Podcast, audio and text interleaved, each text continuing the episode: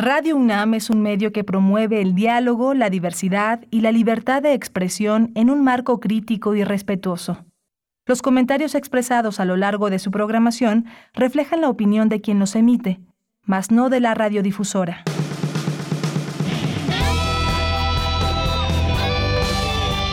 Prisma RU. Relatamos al mundo.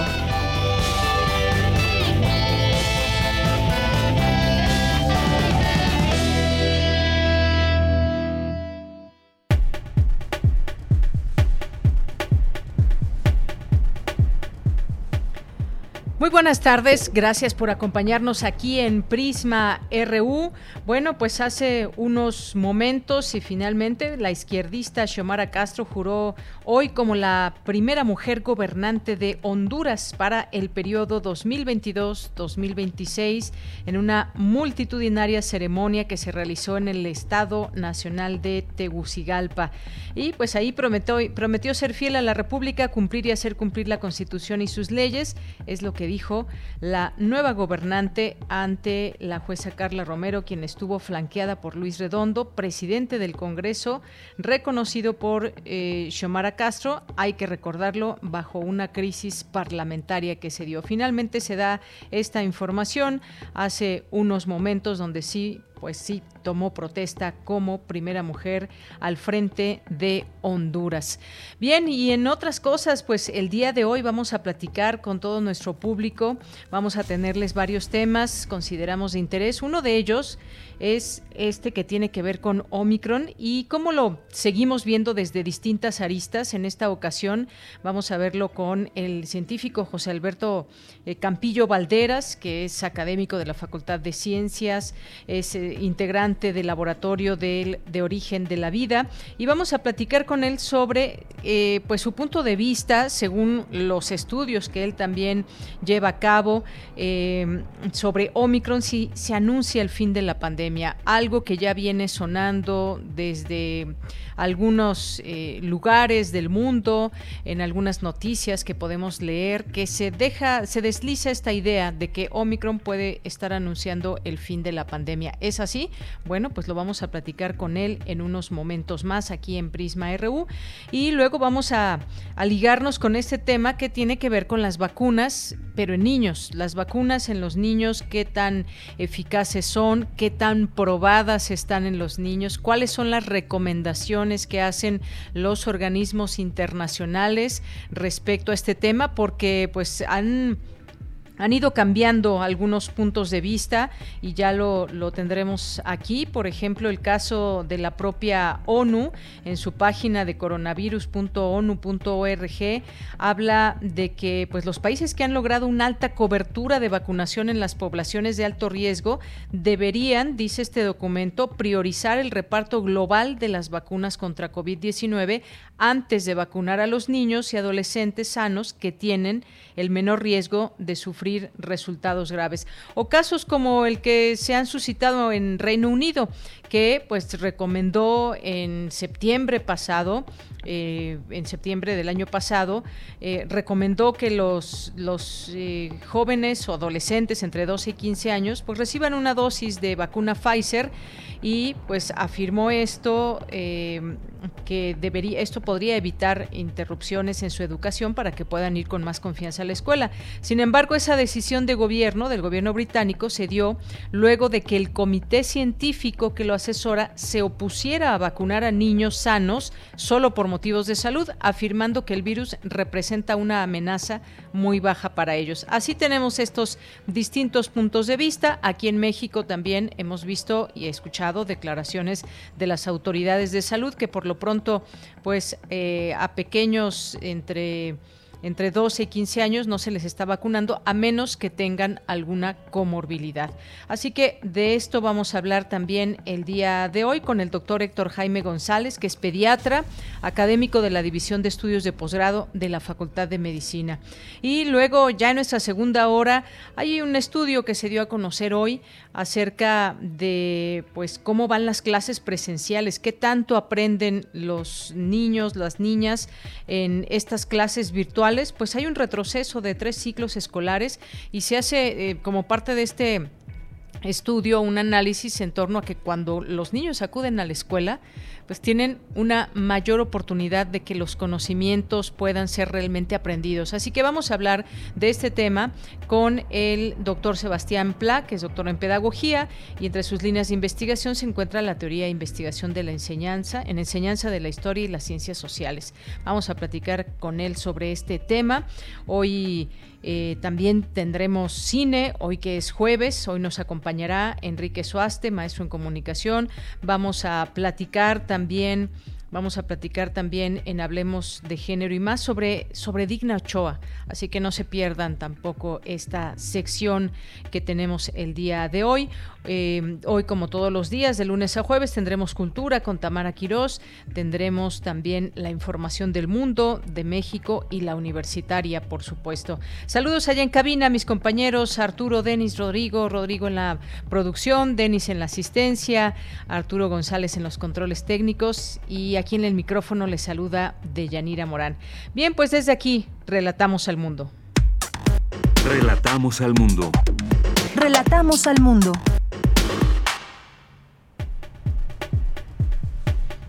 Bien, en la información universitaria y en resumen, hoy 27 de enero señalan especialistas que es necesaria una mayor colaboración entre sociedad civil y academia. Advierten que no, eh, que no se les debe poner a competir por el financiamiento. En la información nacional lanzan la cuarta edición del premio Bridge Valdés de Periodismo y Derechos Humanos. En conferencia, organizaciones civiles y periodistas condenaron los ataques a la prensa. El presidente Andrés Manuel López Obrador designó a la periodista Nuria Fernández como la nueva directora del Sistema Nacional para el Desarrollo Integral de las Familias. La riqueza de los 13 multimillonarios que tiene México aumentó 11% entre 2019 y 2021, mientras una de cada 10 personas se encuentra en pobreza extrema, reveló la Comisión Económica para América Latina y el Caribe la CEPAL. Y en la información internacional coinciden expertos que el conflicto entre Rusia y Ucrania no implicaría una guerra mundial, pero sí un grave conflicto regional. Y como les decía, Xiomara Castro juró como la nueva presidenta de Honduras, convirtiéndose así en la primera mujer en llegar a la más alta magistratura de la nación centroamericana. Vamos a escucharla. La presidencia de la República nunca ha sido asumida por una mujer en Honduras. Han tenido que pasar 200 años desde que se proclamó nuestra independencia. Estamos rompiendo cadenas y estamos rompiendo tradiciones. Este hecho histórico solo pudo surgir voluntad mayoritaria del pueblo. Gracias, pueblo hondureño. Gracias por este honor y confianza. La catástrofe económica que recibo no tiene parangón en la historia del país y su impacto en la vida de la gente se refleja por el aumento de 700% de la deuda. Por sí misma explica la caravana de miles de personas que de todas las edades huyen para el norte, México y Estados Unidos buscando un lugar y una forma de subsistir sin importar el riesgo para sus vidas. Bien, pues sí, en condiciones difíciles toma la, eh, la, presidencia de Honduras, Xiomara Castro, que se suma a otras, a otras figuras en Latinoamérica y el Caribe que han estado al frente de sus gobiernos. El caso de Chile con Michelle Bachelet, el caso de Argentina con Cristina Fernández y bueno, ahora también Xiomara Castro. Eh, también en otro tema internacional, en materia económica y social, China vive un excelente momento, afirmó el investigador del Instituto de Investigaciones Jurídicas de la UNAM, Arturo Oropesa García. Hoy en la UNAM, ¿Qué hacer y a dónde ir? Hoy es jueves de Gaceta UNAM y en su portada nos presenta el tema Personas afromexicanas, identidad y activismos. En este artículo podrás conocer más acerca de la tercera raíz nacional que lucha por visibilizarse entre racismo, estigmas y pigmentocracia. Además, podrás consultar el material Por el cambio climático, México ya rebasó los 1.6 grados de aumento en la temperatura, que nos explica cómo nuestro país se calienta más rápido que el promedio global. La sección de academia conocerás más acerca del SARS-CoV-2, el virus que llegó para quedarse, y por tanto debemos continuar con las medidas de prevención. Recuerda que la Gaceta de la UNAM se encuentra disponible únicamente en línea y hasta nuevo aviso en el sitio oficial www.gaceta.unam.mx. Hoy tienes una cita con la serie Al compás de la letra, revista radiofónica literaria bajo la conducción de María Ángeles Comezaña, cuyo objetivo es fomentar la lectura e incentivar la imaginación. Cada emisión se construye a partir de una palabra que nos conduce por textos, poemas y personajes alusivos a dicho concepto. El poeta invitado en cada emisión elige su propia palabra que se convierte en una ruta que nos permite descubrir diferentes posibilidades creativas. Hoy el término brújula guía la ruta de la palabra y la invitada será Elizabeth Reynosa Aliaga, ingeniera en ciencias informáticas, poeta y narradora originaria de Cuba. Sintoniza hoy las frecuencias de Radio UNAM en punto de las 18 horas. Si tienes aparatos eléctricos y electrónicos que ya no utilices en tu hogar, puedes llevarlos al Reciclatrón. La Dirección General de Atención a la Comunidad, Tienda UNAM y la Secretaría del Medio Ambiente de la Ciudad de México organizan el Reciclatrón, jornada de acopio de residuos eléctricos y electrónicos donde se recibirán refrigeradores, lavadoras, televisores, computadoras y monitores, entre otros artículos. El reciclatrón se lleva a cabo hoy jueves 27 y mañana viernes 28 de enero de 8 a 16 horas en el estacionamiento de la tienda UNAM en Ciudad Universitaria. Para mayores informes consulta las redes sociales de la Dirección General de Atención a la Comunidad. No olvides llevar tu cubrebocas y respetar en todo momento las medidas sanitarias indicadas por el personal de la tienda UNAM.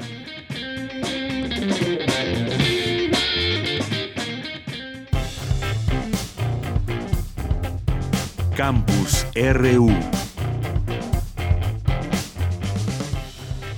Bien, empezamos hoy nuestro campus universitario con la siguiente información de mi compañera Virginia Sánchez. Ante el conflicto Rusia-Ucrania no se prevé una guerra mundial, pero sí un conflicto regional de corta duración, es lo que señalan expertos. Vicky, cuéntanos, muy buenas tardes. Hola, ¿qué tal, Bella? Muy buenas tardes a ti y al auditorio de Prisma Pues para contextualizar este conflicto hay que señalar que la seguridad nacional de Rusia en el contexto de la seguridad euroatlántica y en el espacio postsoviético, a partir del 2016 se posicionó como un actor clave en la política mundial, por lo que tal como lo plantea en uno de los puntos que se presentan en la petición que por escrito envió al gobierno de Estados Unidos y a la Organización del Tratado del Atlántico Norte OTAN, es que se evalúe la posición de Rusia la posición de Estados Unidos y de la OTAN frente a Moscú y por la vía del diálogo poder generar un nuevo esquema de seguridad euroatlántico donde Rusia sea uno de los principales actores y se le tome en cuenta como actor estratégico. Así lo detalló Imelda Ibáñez, experta en el estudio sobre historia diplomática de Rusia y su política exterior, durante la conferencia de prensa ¿Qué está pasando entre Rusia y Ucrania? Por su parte, Carlos Ballesteros Pérez, especialista en temas de la Unión Europea y la política mundial, se refirió a las propuestas enviadas por escrito por el gobierno de Vladimir Putin para establecer tratados tanto con Estados Unidos como con la OTAN. Escuchemos qué dijo al respecto. Son tratados, son propuestas, no es un ultimátum, pero sí está emplazando realmente, está señalando el interés principal de Rusia con respecto a la situación geopolítica de su espacio inmediato, que es el espacio soviético y es el espacio europeo. ¿Qué pretende fundamentalmente Vladimir Putin con estas propuestas de tratados? Lo que pretende Vladimir Putin principalmente es disminuir la influencia de Estados Unidos en Europa y también, de una forma u otra, dividir a la OTAN, plantearle límites muy precisos a la OTAN para pues consolidar la posición de Rusia o afirmar la posición de Rusia en un contexto que le parece de riesgo a los intereses nacionales de esa potencia. En tanto, José Luis Valdés Ugalde, experto en relaciones de poder entre los actores centrales del sistema internacional, señaló que estamos ante un nuevo momento en la reconfiguración de la geopolítica mundial, particularmente europeo y euroatlántico.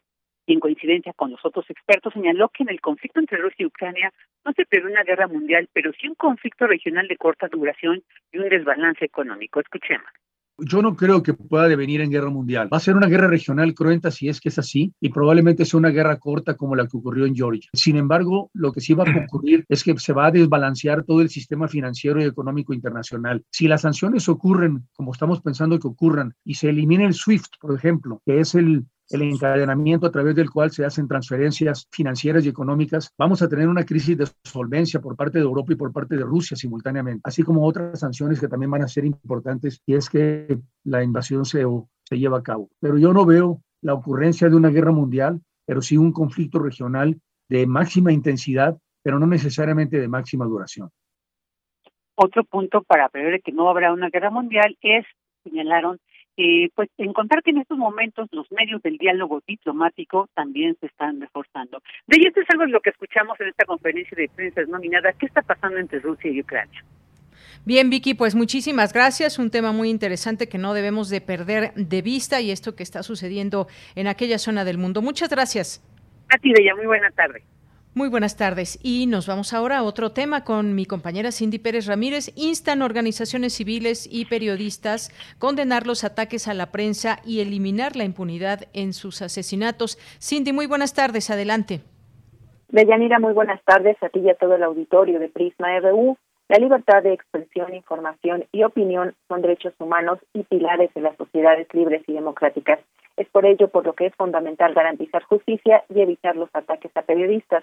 Así lo dijo Guillermo Fernández Maldonado Castro, representante en México de la Oficina del Alto Comisionado de las Naciones Unidas para los Derechos Humanos, durante la presentación de la cuarta edición del Premio Bridge Valdés de Periodismo y Derechos Humanos, el cual está dirigido a periodistas residentes en México y galardonará los dos mejores trabajos sobre derechos humanos realizados durante los años 2020 y 2021.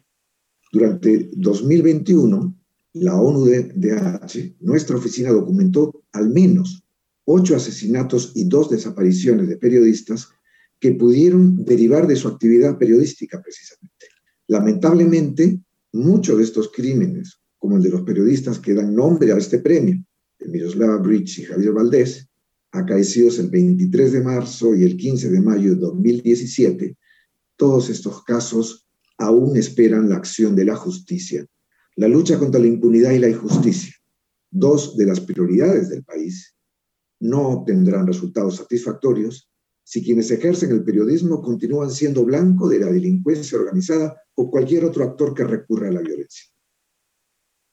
En esta presentación virtual estuvo Griselda Triana, miembro del jurado y viuda de Javier Valdés, asesinado el 15 de mayo de 2017, y pues bueno, dijo que se debe pasar del discurso a los resultados y esclarecer todo tipo de violencia.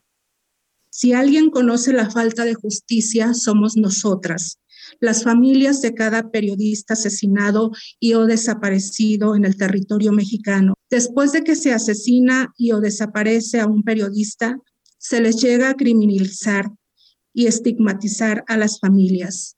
Y las instituciones creadas para apoyar a las víctimas las revictimizan.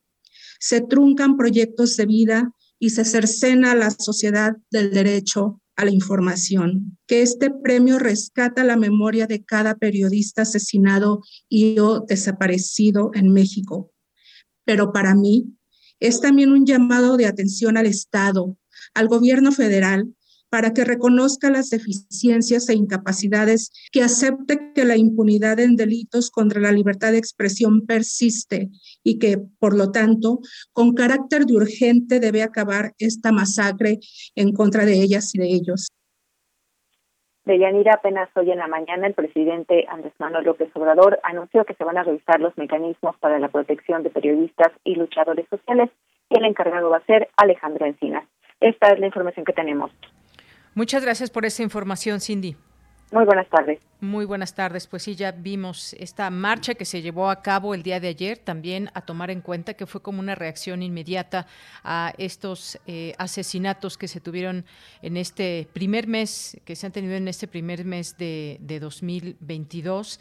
Hubo altares, marchas, eh, protestaron en cerca de 30 estados y ciudades contra los asesinatos de periodistas y este tema del que platicábamos también, cómo se enmarca desafortunadamente en la impunidad y en ese mensaje de quien quiere desaparecer o, afectar a un, a un periodista, pues desafortunadamente lo puede lograr y quedar impune a, decir de muchos casos que tenemos para contar en este país. Ojalá que este instrumento realmente pueda servir para la protección de los periodistas en nuestro país y pues no perder de vista que esta movilización eh, hace a este gremio visible en estos distintos lugares de México, eh, que pues con distintas consignas como no se mata la verdad, sin más periodistas en sus listas y periodismo en riesgo, aquí que tuvimos oportunidad de platicar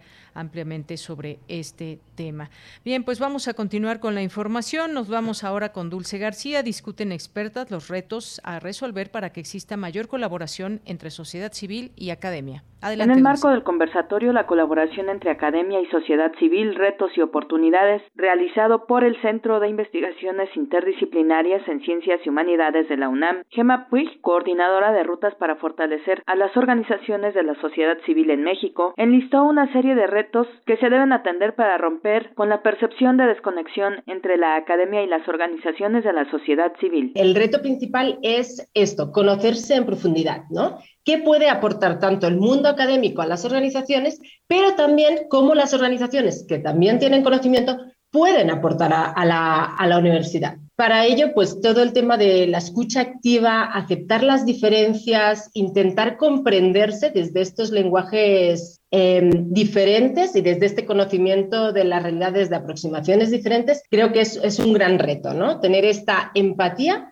de que funcionan de, manera diferente. Y de aquí, de, este conjunto de, de falta de conocimiento, Creo que el segundo conjunto de retos tiene que ver con los tiempos y ritmos diferenciados. En ese sentido, dijo que la academia debe notar que, por ejemplo, las universidades tienen una estructura de cursos académicos y de semestres, mientras que las organizaciones manejan organigramas diferentes. Por su parte, Nayeli Ramírez Hernández, presidenta de la Comisión de Derechos Humanos de la Ciudad de México, dijo que dicha desconexión entre estas partes se debe también a una hiperteorización por parte de la academia. Por eso los tiempos también se desfasan, ¿no? Eh, es, es, es cómo llegamos sin perder el rigor, sin perder las lógicas y las aportaciones que naturalmente hace la investigación académica, el que sean oportunas, ¿no? Este, y el que además estén, eh, digamos, en, en, una lógica de análisis, eh, digamos que en muchos momentos dejen la subjetividad o el análisis de la subjetividad,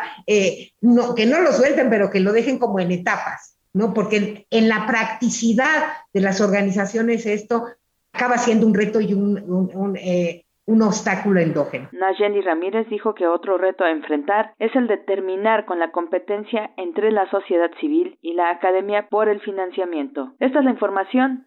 Muy buenas tardes. Gracias, Dulce.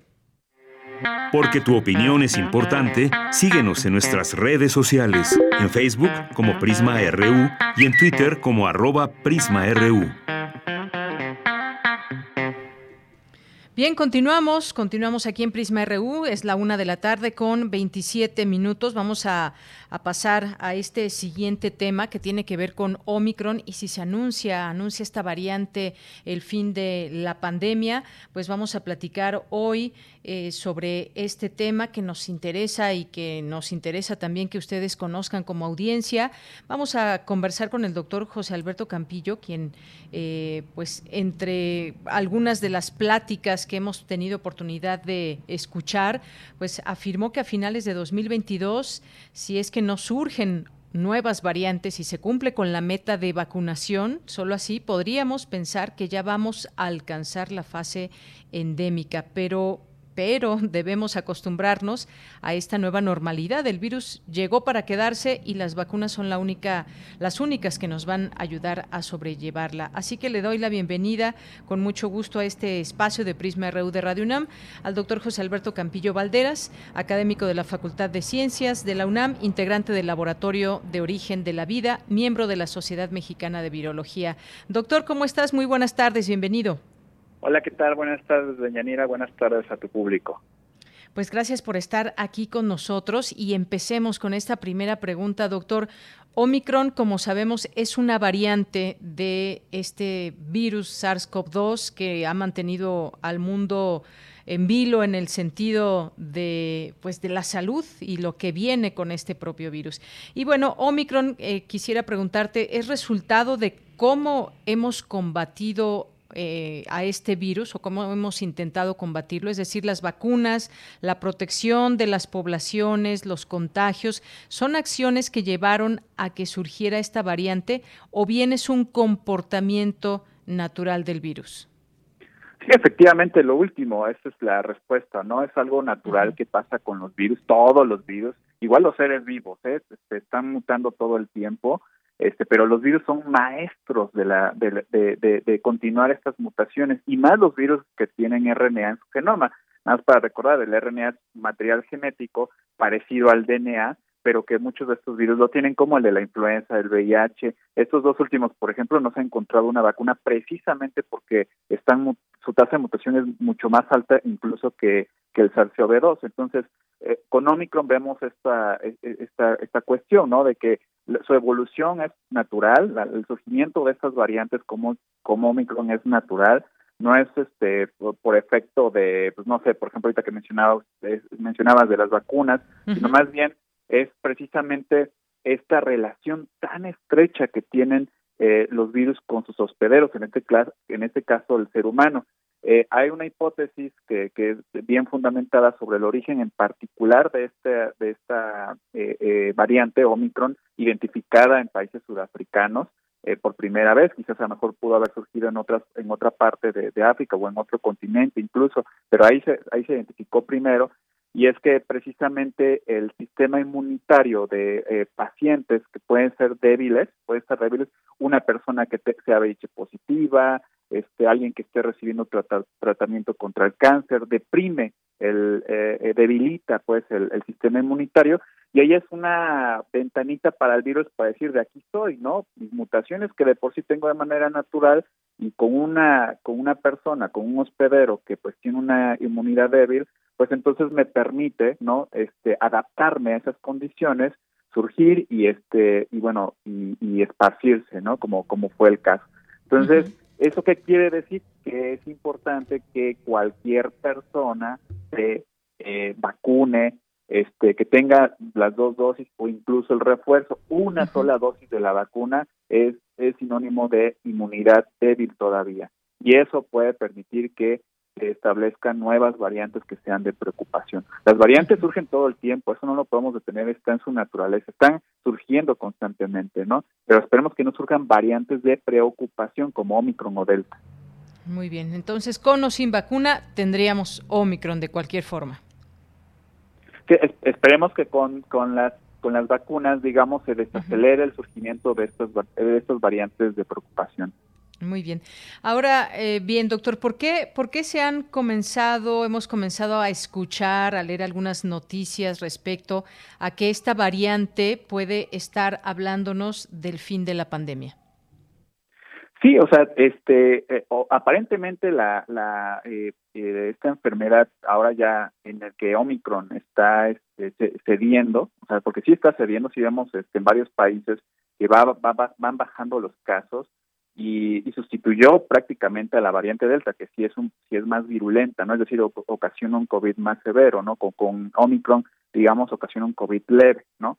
Pero eso no significa que sea la, eh, eh, eh, el final de la pandemia. ¿Y esto por qué? Porque le decía anteriormente, con una inmunidad irregular, o sea, baja inmunidad en varias partes del mundo, o sea, no volteamos a ver, por ejemplo, a estos países que pues necesitan estas vacunas, o sea, no puede ser no puede ser posible que apenas el 15% de los países africanos esté vacunado Este, mientras que ya en Estados Unidos, por ejemplo, en Alemania, este, etcétera, en otros países eh, este, europeos, pues ya incluso ya van con el refuerzo o una cuarta dosis, ¿no? Entonces, o sea, eh, de esta manera no vamos a poder este, eh, llegar a, al afamado, este, a la afamada inmunidad de rebaño. Inmunidad de rebaño, exactamente.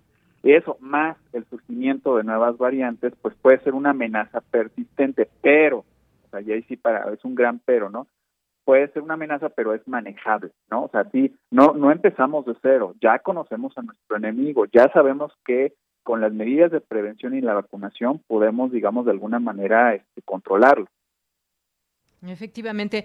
Y, y, doctor, en este sentido, eh, ya, como usted menciona, Omicron pues es la variante que está prevaleciendo, pero por ejemplo, las otras variantes aún existen, aún podemos, digamos, pescar alguna de estas variantes como la de Delta, por ejemplo.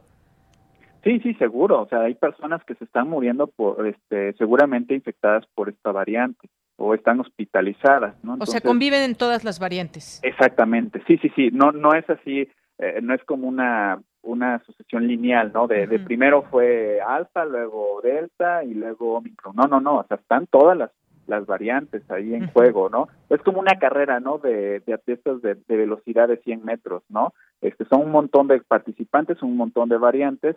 Las de en medio son las que más corren, ¿no? En este caso delta y omicron, pero hay otras que están a los lados y que siguen corriendo, ¿no? Esperamos que no surja una nueva nueva variante que trate ahora de ganarle a omicron, que no creo, pero pero está esa posibilidad no se puede predecir qué puede pasar con, con las variantes y si surge una que sea menos o más virulenta, ¿eso no se puede? Exactamente, y es que yo como biólogo evolutivo eh, le puedo decir que en la evolución no podemos predecir. O sea, no es como este, los físicos, digo, los astrónomos que pueden predecir un eclipse eh, eh, con hora y segundos exactos, ¿no? en entidades biológicas es muy complicado predecir, podemos ver tendencias, pero no podemos decir, ah, pues en abril ya se va a acabar la, la, este, la pandemia o decir que ya no van a surgir nuevas variantes, ¿no? O sea, son cosas que suceden que de manera natural en, la, en el cual son muchas variables las que están en juego, ¿no? O sea, la, la, la, la evolución del virus, nosotros que también somos los seres humanos un factor de, del azar y que contribuye precisamente esa esa falta de predicción, ¿no? Del fenómeno, también contribuimos a esto, ¿no? Entonces, si usamos mal el cubrebocas, no nos vacunamos, etcétera, eso puede contribuir a que surjan estas nuevas variantes. ¿Cuándo? No sabemos, pero sí es posible. Bien, bueno, pues qué, qué, qué, difícil todo esto. En algún momento pues se pensaba que esta variante de Omicron pues era la que digamos está prevaleciendo, quizás que ya era la única, pero no, hay que tener en claro que las demás variantes ahí están presentes. Sin embargo, podríamos hablar de que se inhiben, por ejemplo, ante la presencia de una variante predominante, ¿no? Sí, sí, es, es una es una carrera de poblaciones, son como las poblaciones de este en los seres vivos no una población de conejos este con una contra una población de otros de otro animalito no entonces se están conviviendo en un ambiente y a ver quién gana por sus recursos. Lo mismo pasa aquí en, en poblaciones virales no entonces es a ver quién quién gana. Pero bueno no no hay que alarmarse yo creo que es algo que podemos controlar y esto repito así muchísimo hasta el cansancio aunque parezcamos los investigadores este como disco rayado no este hay que hacer uso buen uso de las medidas de prevención. Hasta ahorita no hay una variante que haya mutado como para poder evitar los filtros de, de los de los cubrebocas y pone 95 por ejemplo o que a la hora de estar hablando pues este una una eh, el virus puede ahora infectar a más de tres metros no no hay ese tipo de, de virus ahorita. O sea las medidas de prevención funcionan y esos con la vacunación podemos este, controlar la, la pandemia. Pero les repito o sea esto eh, necesitamos eh, eh, que, que, que, nosotros nos responsabilicemos de, este uso, ¿no? Pero, híjoles, es complicado también la, el, el, comportamiento humano. Claro, no alarmarse, mejor cuidarse, pero que a veces algo tan sencillo como usar el cubrebocas, como guardar distancia, puede ser algo también muy difícil a la vez, doctor, efectivamente, porque los comportamientos humanos tienen que ver con lo social y esto ha costado mucho a la humanidad el poder separarse, el poder, eh, el estar lejos uno del otro y por eso es que se han dado los contagios a final de cuentas. Así es, así es. Yo siempre le digo a mis estudiantes, confío más en el virus que en los seres humanos. Y es que el virus, pues ya, ya sabemos que pues va a seguir sus mutaciones, ¿no? Pero llega un momento en que, en que pues esto no puede alargarse, ¿no? O sea, es como tirar una bola de béisbol hacia arriba lo más duro.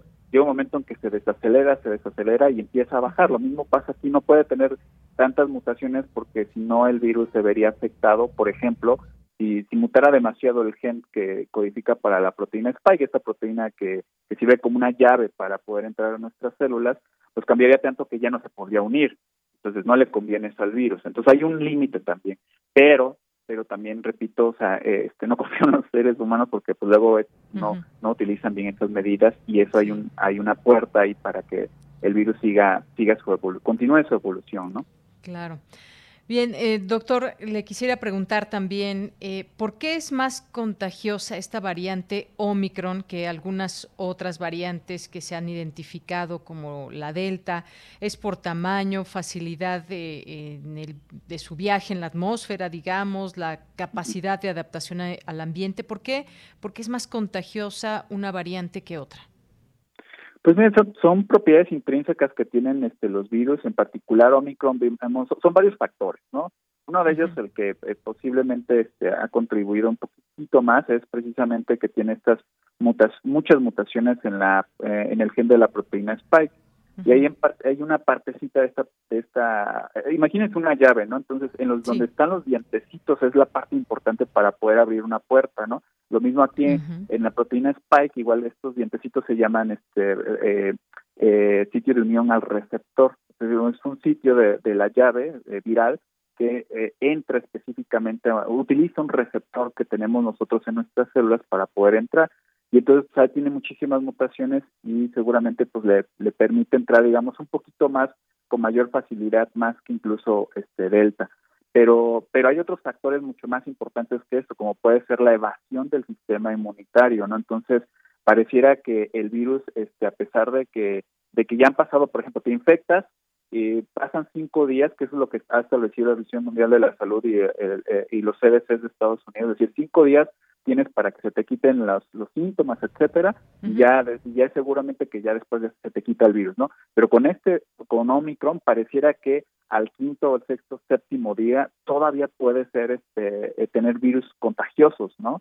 Entonces, y esto se debe precisamente a que puede evadir rápidamente el, nuestro sistema inmunitario a pesar de estar vacunados o a pesar de haber sido infectados previamente con otra variante, ¿no? Entonces, este son varias varios factores ahí que se están estudiando apenas son este eh, faltan más evidencias por supuesto pero pero todos los análisis indican que es esto que, que Omicron se esparce más rápidamente que, que, Delta eh, principalmente por la evasión del sistema inmunitario Bien, doctor. Y pues otra pregunta también antes de que nos despidamos. Eh, bien vale la pena poder recordar estas diferencias entre epidemia, pandemia y endemia. Y en todo caso, ¿cuáles serían las características que se deben ir presentando en los países y que nos hable de un fin de la pandemia para pasar hacer eh, el SARS-CoV-2 una enfermedad endémica? ¿Qué es lo que tiene que ir pasando y que debemos advertir? Bueno, como todos los, como todas las enfermedades, ¿no? Que después se terminan en pandemia, primero, digamos, nacieron como si fuera una epidemia, ¿no? En el caso de Wuhan, en esta, esta localidad que se encuentra al sur de China, pues hubo un incremento inesperado del número de casos en esa región geográfica específica y que pues este eh, pues ya ve que se acercaron incluso eso no este, pero bueno ahí digamos estábamos hablando de una epidemia. Hay casos de epidemia por ejemplo la obesidad es una epidemia no en distintos en ciertas regiones geográficas no en todo el mundo pero la diabetes es una pandemia aquí en México epidemia. Es una epidemia sí sí exactamente es un ejemplo eh, y ya pandemia, pues ya es un crecimiento exponencial de la enfermedad y que esta puede afectar a distintos países, a distintos continentes, e incluso ya no, ya no se, en, una región geográfica ya no se importan casos, sino más bien en esa región ya se empieza a transmitir de manera local el virus. Entonces ya estamos hablando de una, de una pandemia como, como ejemplo, pues es esta, ¿no? Por supuesto. Y ya después esperemos, eso, eso ya, no es, ya no es, una, es una esperanza, que el virus se vuelva endémico, es decir, este, que ocasiona una endemia, una enfermedad leve, pero permanente, ¿no?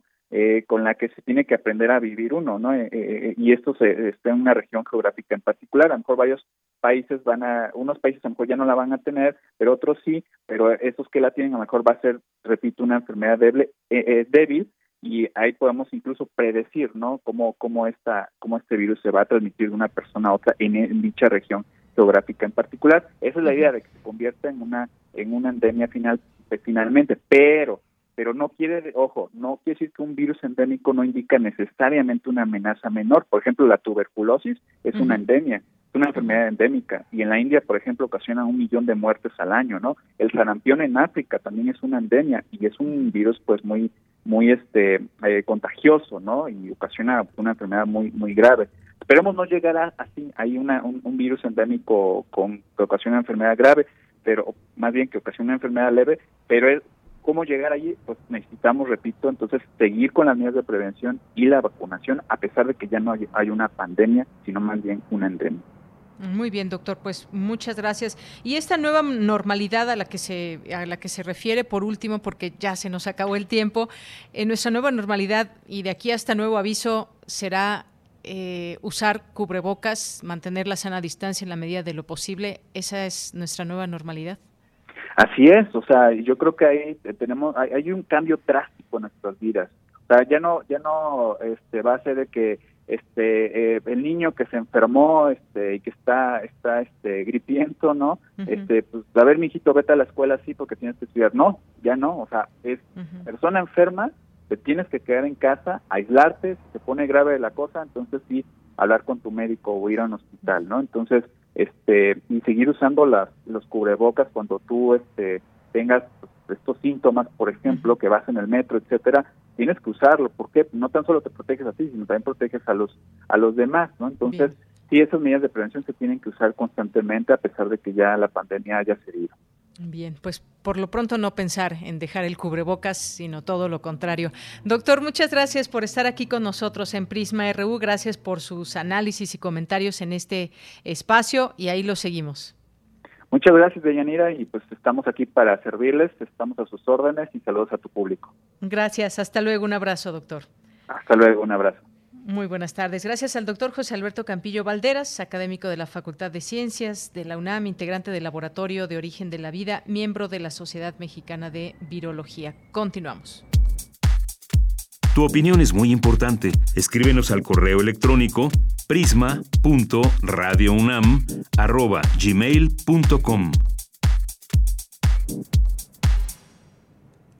Una de la tarde con 46 minutos y bueno, pues pasemos a esta siguiente plática que está de alguna manera ligada porque seguimos hablando del tema de la pandemia, pero ahora específicamente de la vacunación en menores de edad.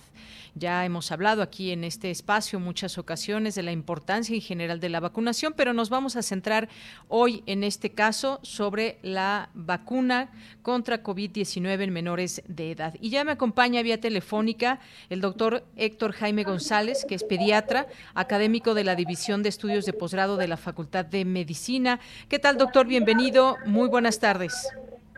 Muy bien, mi señora Buenas tardes.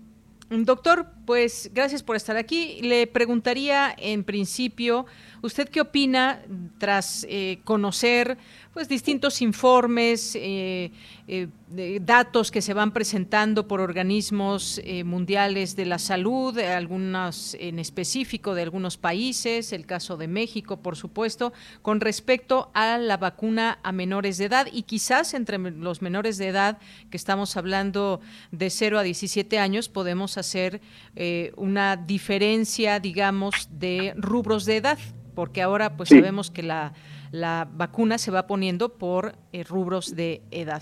Cuénteme un poco sobre su opinión acerca de la vacunación a niños. Bien, en principio hay que establecer algo que es muy claro, que ya incluso la Organización Mundial de la Salud en estos últimos días ya, ya estuvo, da el aval para que se vacune a los niños de 5 años en adelante. Entonces nada más vale la pena hacer algunas puntuaciones. Entonces, entre los niños entre 5 y 11 años de edad y también los adolescentes de 12, 12 a 17 años de edad, la vacuna recomendada y desde luego que totalmente avalada es la de Pfizer. Esto significa de alguna manera de que, eh, y esto estamos en breve para que se pudiera probablemente, si ya la autorizó la, la, Organización Mundial de la Salud, ya la autorizó, lo más probable es que en breve también en nuestro país se, se, se, se, se autoriza. Ahora, ¿cuál es la razón de todo esto? Es que la vacuna generalizada contra COVID es una herramienta fundamental para proteger a las personas de COVID y de las complicaciones.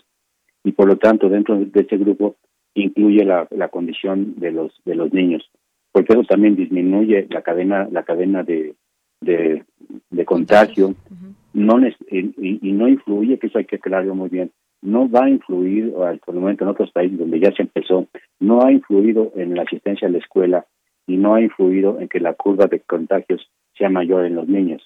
De tal manera que, que esto nos, nos, ayudaría mucho. También hay que aclarar que, eh, que es muy parecida a la, la respuesta de anticuerpos, se protege más del 90% contra las formas graves de COVID y aunque inicialmente se autorizó contra los grupos que tenían comorbilidad de niños mayores de 12 años, como es en nuestro país, esto ya eso es claro que también los grupos menores y aún sin comorbilidad deben recibir su vacuna. Esto va, va a ayudar mucho no solamente al grupo de niños, sino en, repercutirá también en la población. El siguiente aspecto es que las, el famoso temor de muchas personas, que es esta condición de las reacciones vacunales pues las reacciones vacunales se dan con prácticamente todas las vacunas, desde las muy sencillas como dolor y enrojecimiento y un poco de hinchazón en el sitio de la aplicación de la vacuna, hasta cosas un poquito más molestas como dolor de cabeza, muscular, escalofríos y algunos niños con fiebre. Y estamos hablando no vacuna COVID nada más, sino vacuna de influenza, vacuna de sarampión, vacuna de neumococo, etcétera. No hay que tener miedo. Y aunque se han reportado casos de una entidad que se llama miocarditis, que es la inflamación un poco del músculo cardíaco, en niños con la vacuna.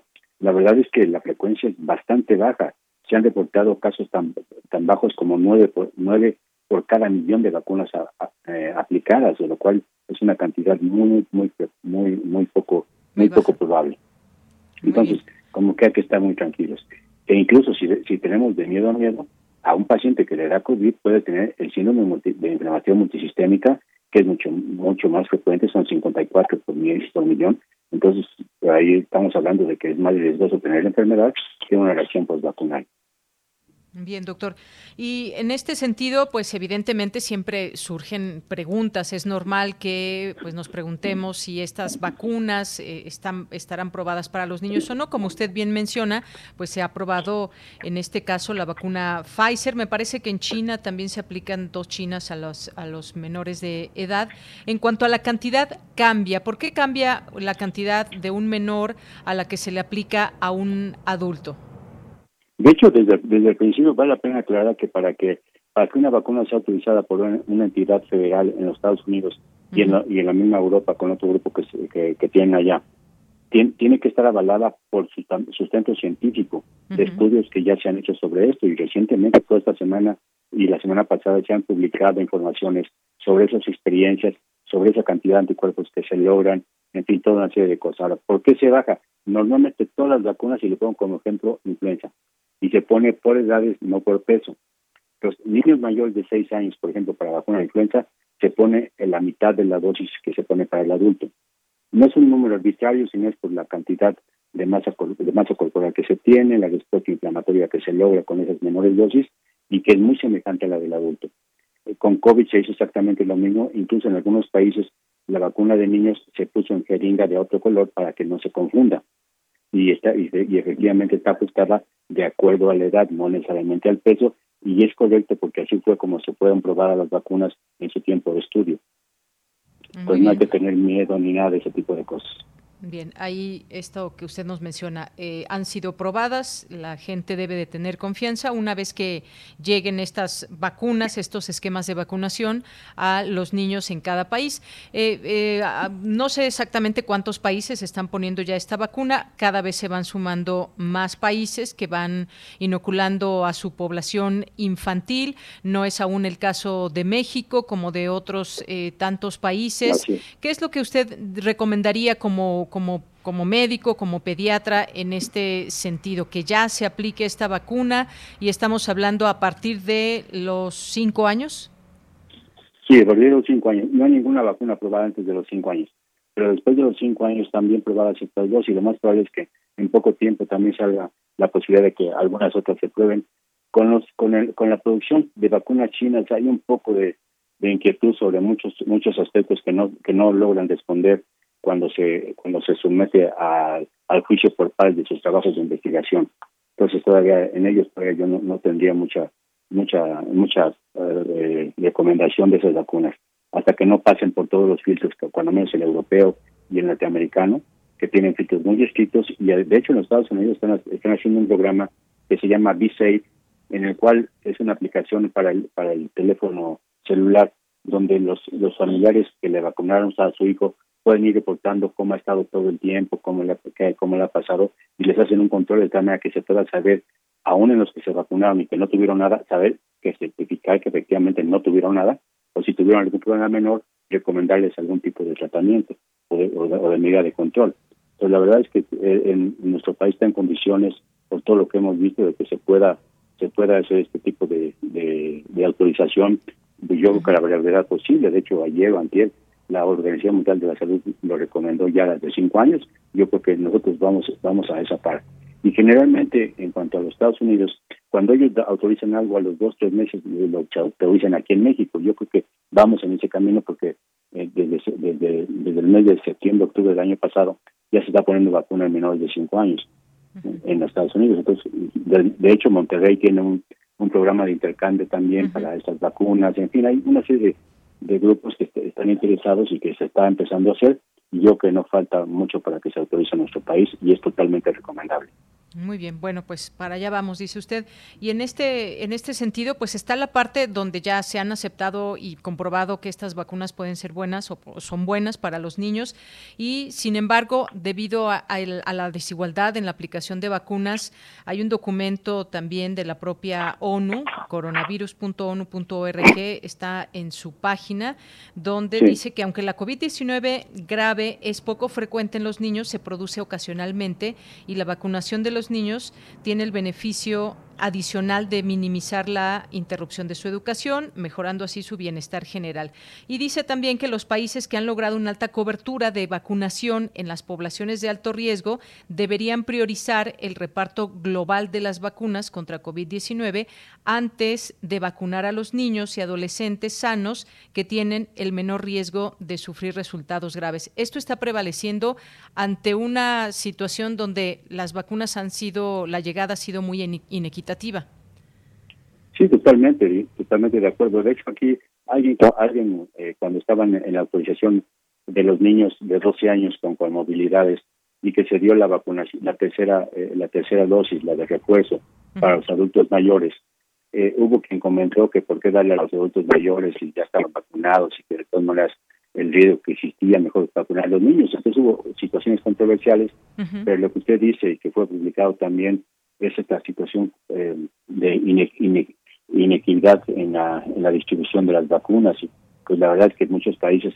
eh, ahorita estaba, estaba yo leyendo cómo se ha alcanzado una, un porcentaje alto de, vacunación global en el mundo, pero se, están tomando en cuenta países en que solamente tienen una dosis, los países africanos realmente apenas están empezando con una dosis, a veces dos, y por lo tanto pues los niños van a ser la última cadena de, en que se va a vacunar.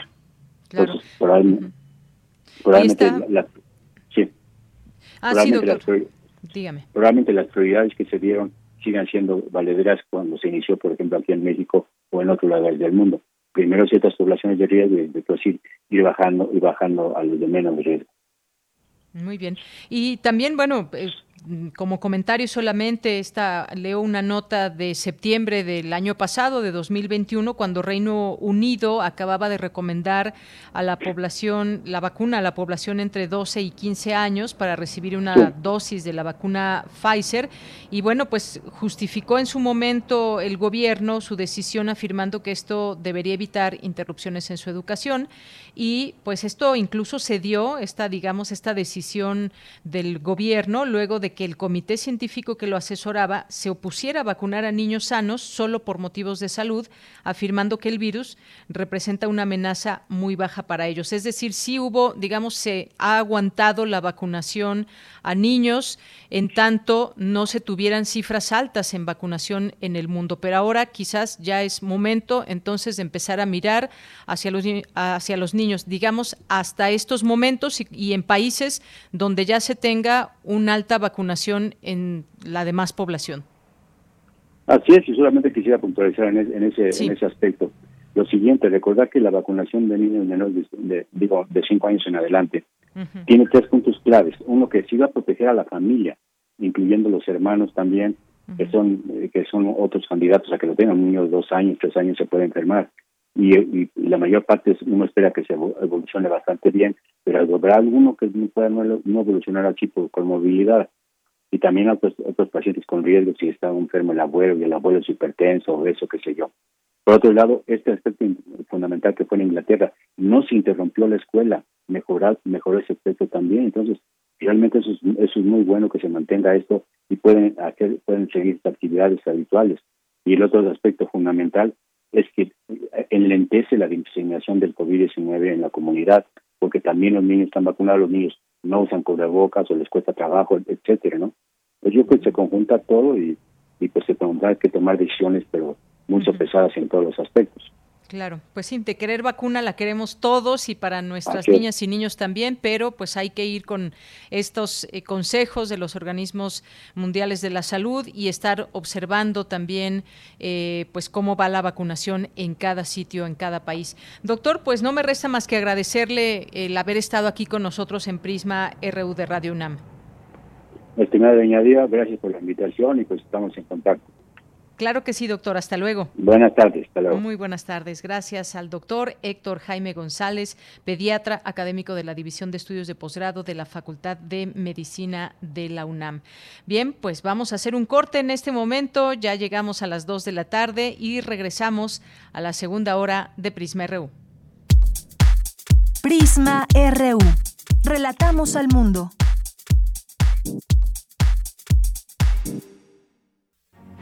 2022.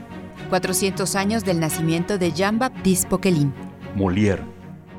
Juega, eh, ridiculiza eh, y de forma muy divertida, que es la, característica de, eh, de Molière, hace reír, planteando los defectos de los caracteres humanos, situándolos en un altar con una distancia suficiente como para que reírte de ellos y ver que son exactamente ridículos. Pero lo fundamental es que pretende criticar la sociedad de costumbres no con un palo y una vara, sino mm, mostrando las partes más tontas que tenemos los seres humanos, pero haciéndolo con gracia y por eso es comediógrafo en vez de ser dramaturgo. Mauro Armiño, escritor y traductor español. Molière. 860 AM, 96.1 FM, Radio UNAM. Experiencia sonora. Cultivemos el gusto por el arte escrito y el ejercicio de la imaginación al lado de María Ángeles Comezaña en Al compás de la letra. Rutas literarias para viajar entre textos, poemas y cartas. Todos los jueves a las 18 horas por el 96.1 de FM. Radio UNAM. Experiencia sonora.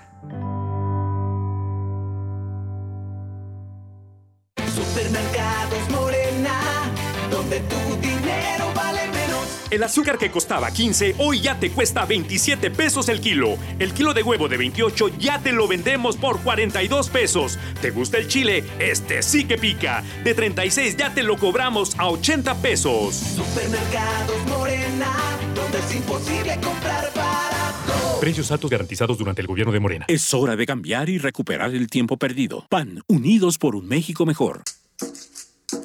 Las comunidades indígenas germinan conocimiento, maravilla y tradición. Son el México profundo, el presente donde hilan un collar de flores. Xochicóscat, collar de flores, con Mardonio Carballo, lunes 10 de la mañana por Radio UNAM. Experiencia sonora. Si quiere ajos y cebollas gratis, ¿por qué entonces no sale allá afuera y se pone a hablar bien de Pemex? ¿Por qué no sale y se pone a hablar bien de los sacadólares y los exbanqueros? Y verá que de ajos y cebollas se consigue completamente gratis. Su vida fue decir lo necesario. Con la misma palabra podía incomodar a quien lo merecía y alentar a quien lo necesitaba. Radio UNAM te invita a escuchar el programa especial en homenaje a la vida y obra de El Valedor, Tomás Mojarro, Combatir con la Palabra. Lunes 24 de enero a las 17 horas. Miércoles 26 de enero a las 10 horas. Viernes 28 de enero a las 23 horas. Por el 96.1 de FM y el 860 de AM. El Valedor. Mis valedores, esto es México. El sentido del humor como la mejor arma de la crítica. Radio UNAM. Experiencia sonora. Prisma RU. Relatamos al mundo. Mañana en la UNAM, ¿qué hacer y a dónde ir? La Coordinación Universitaria para la Sustentabilidad y la Escuela Nacional de Estudios Superiores Unidad León te invitan a participar en el diplomado en línea Sostenibilidad, Fundamentos Teóricos y Prácticos este es un programa transdisciplinar que aborda desde el concepto de la sostenibilidad hasta su vínculo con la educación, la ecología, el género, las energías renovables y los conflictos ambientales. El diplomado Sostenibilidad, Fundamentos Teóricos y Prácticos está conformado por talleres y conferencias magistrales impartidos por académicos nacionales y extranjeros y está dirigido al público en general. Para mayores informes e inscripciones, consulta el sitio oficial de la Escuela Nacional de Estudios Superiores Unidad León en www.enes.unam.mx. Ángel Figueroa y Ana Cristina Olvera te esperan mañana en La Ciencia que Somos. Revista semanal con entrevistas, mesas redondas, cápsulas y enlaces en vivo en México e Iberoamérica, con el testimonio y análisis de los personajes que hacen la ciencia y la tecnología de la región. Mañana viernes 28 de enero, entre sus secciones el programa ofrece el reporte de la Agencia de Noticias Iberoamericana para la Difusión de la Ciencia y la Tecnología, DICIT, y una nueva sección sobre el cambio climático y las acciones globales para mitigarlo. La entrevista se hablará sobre el 2022, Año Internacional de las Ciencias Básicas para el Desarrollo Sostenible designado por la ONU. Como tema principal, se abordará la importancia de la tolerancia frente a la violencia contra la comunidad trans. La serie La ciencia que somos te espera mañana en punto de las 10 horas por el 96.1 de FM y 860 de AM.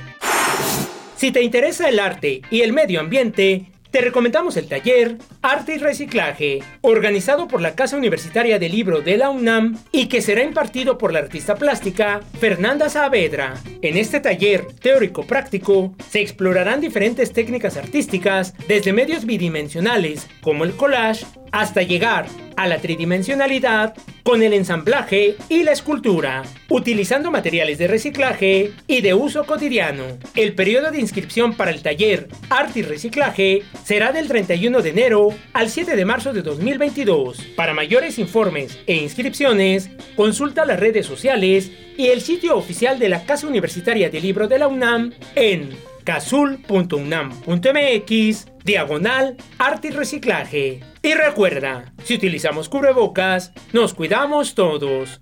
Para Prisma RU, Daniel Olivares Aranda.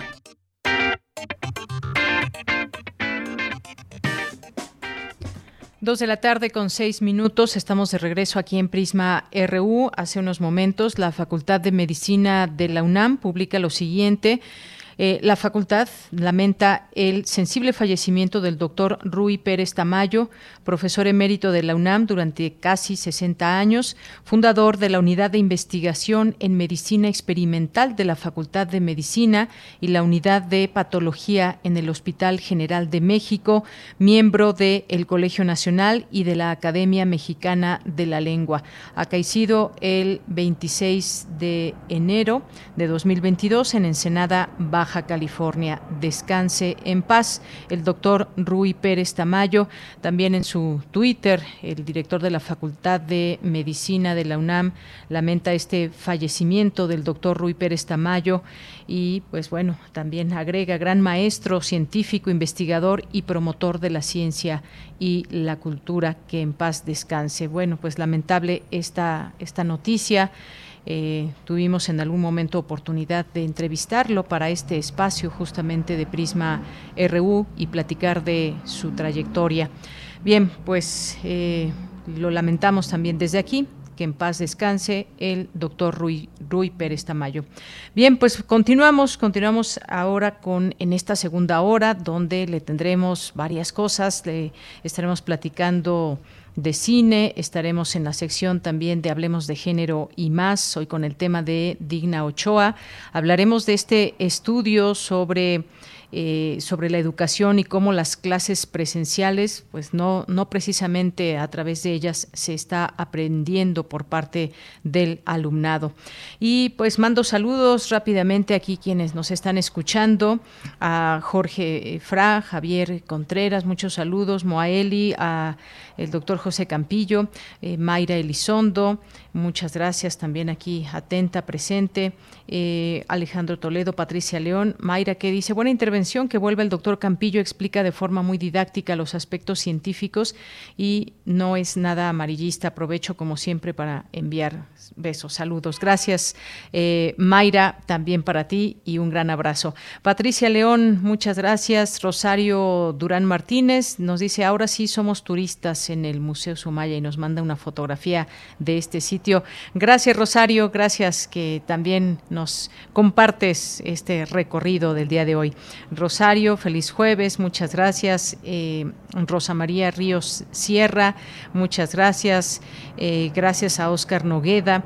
Eh, a Mario Navarrete, a la doctora Carla Salazar, a la Red de Ecotecnología de México, a Abel Fernández. Abel Fernández nos manda todos saludos a todo el equipo de Prisma RU, de Radio UNAM y a toda la banda. Muchas gracias, Abel. Muchos saludos para ti. Gracias también aquí que nos escribe a, Mario, nos escribe Mario más bien, Mario nos escribe David Castillo Pérez. Eh, gracias, David, te lo agradecemos mucho siempre tus mensajes y tu presencia en este espacio. Ya dice preparado, atento para que nos relaten al mundo. Guerrero también presente. Eh, David, muchas gracias. Carlos Yautotli, Santiago Luis Enrique, a Guerrero, Juan Jaso López, a Doris Morales, le mandamos también muchos saludos. Angélica Nava, a Sin Fronteras IAP, Muchas gracias a Luis Carmona, a Carlos Ríos, a nuestros amigos del Sudimer UNAM también, por supuesto, a Rafa Aguilar, a Luisa B. Castro, a nuestros amigos de la Facultad de Medicina, a la Unidad Académica de Cultura UNAM, a Silvia Rábago, a Refrancito, Juanjo R001, Rodolfo Gallardo, Tony, Paloma G. Guzmán.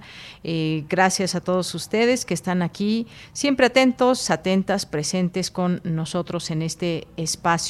A Checo también, Omar Martín, Jean-François, eh, muchas gracias también, Arturo de la Torre y a las personas que sumen sus mensajes aquí en este espacio. En arroba Prisma RU es nuestro Twitter, Prisma RU en Facebook. Silvia Vargas también aquí ya nos dice, siento, siento siguen muy divididas las opiniones de expertos en cuanto a la vacunación en niños.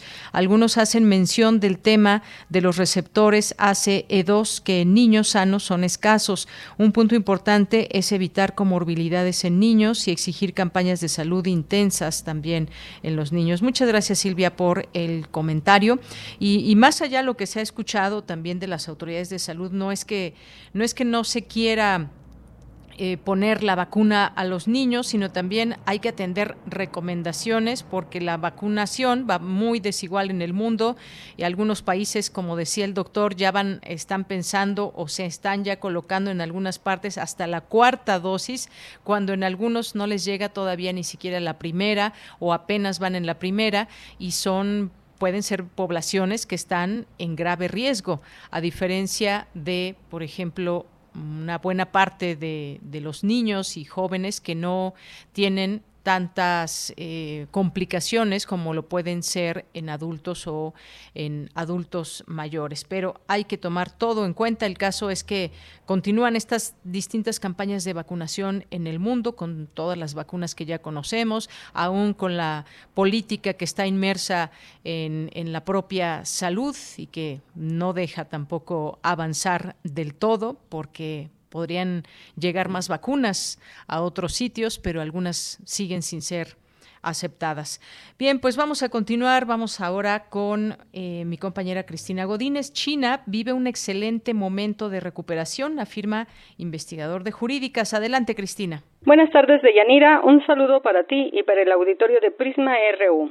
Debido a la pandemia por la COVID-19, en casi todo el mundo occidental aumenta la incertidumbre económica y social. Sin embargo, para China este lapso significa un momento de buenos resultados y de celebración, señaló Arturo Oropesa García. Para el investigador del Instituto de Investigaciones Jurídicas de la UNAM, entre los logros del gigante asiático está la conmemoración el año pasado de los 100 años del Partido Comunista y la preparación de los Juegos Olímpicos de Invierno, que se celebrarán en Beijing en febrero de este año. El corte de caja que están haciendo ellos es de festividad, este, de orgullo, de recuperación, como ellos mismos dicen, de rejuvenecimiento. Además, en el periodo referido se consolidó un proyecto económico-político que desde hace poco más de cuatro décadas sigue rindiendo resultados positivos, expresó el académico. Añadió que en esta nación se registra un desempeño económico exitoso al tiempo que continúa la consolidación de una estructura política interna que le otorga fortaleza y estabilidad de cara a los retos que la confrontan con los liderazgos geopolíticos, tanto de Estados Unidos como del mundo desarrollado en general. Y el resultado fue de que el nivel de aceptación, de aprobación del gobierno de Xi Jinping y del gobierno chino fue de alrededor de un 90%. Entonces, bajo elementos empíricos y bajo elementos conceptuales, lo que tenemos es de que internamente, como se ve a, la luz también de este orden social de 1.400 millones de personas, que no hay que olvidarlo. Por último, el doctor Oropesa comentó que mientras en Estados Unidos, Australia, Holanda, Bélgica y Francia hay protestas callejeras para no vacunarse, en Asia Oriental en especial China, Corea y Japón, no existe este problema, debido a que tienen un compromiso con el otro y una responsabilidad moral para la familia y su sociedad. De Yanira, este es mi reporte. Buenas tardes. Bien, pues muchas gracias, gracias a mi compañera Cristina Godínez. También nos ha llegado un mensaje de nuestro a través de nuestro Facebook y que recuerden ahí también estamos recibiendo sus mensajes y es de, ahorita mismo les digo, gracias Paulina que nos mandas esta información. Eh, Rutilio Ruiz nos dice de los primeros divulgadores de la ciencia, el doctor Pérez Tamayo, eh, descanse en paz. Muchas gracias Rutilio. Y nos vamos ahora a la siguiente sección de Hablemos de Género y más. La Unidad de Género de la Coordinación de Difusión Cultural UNAM presenta Hablemos de Género y más. Sin censura y sin estigmas.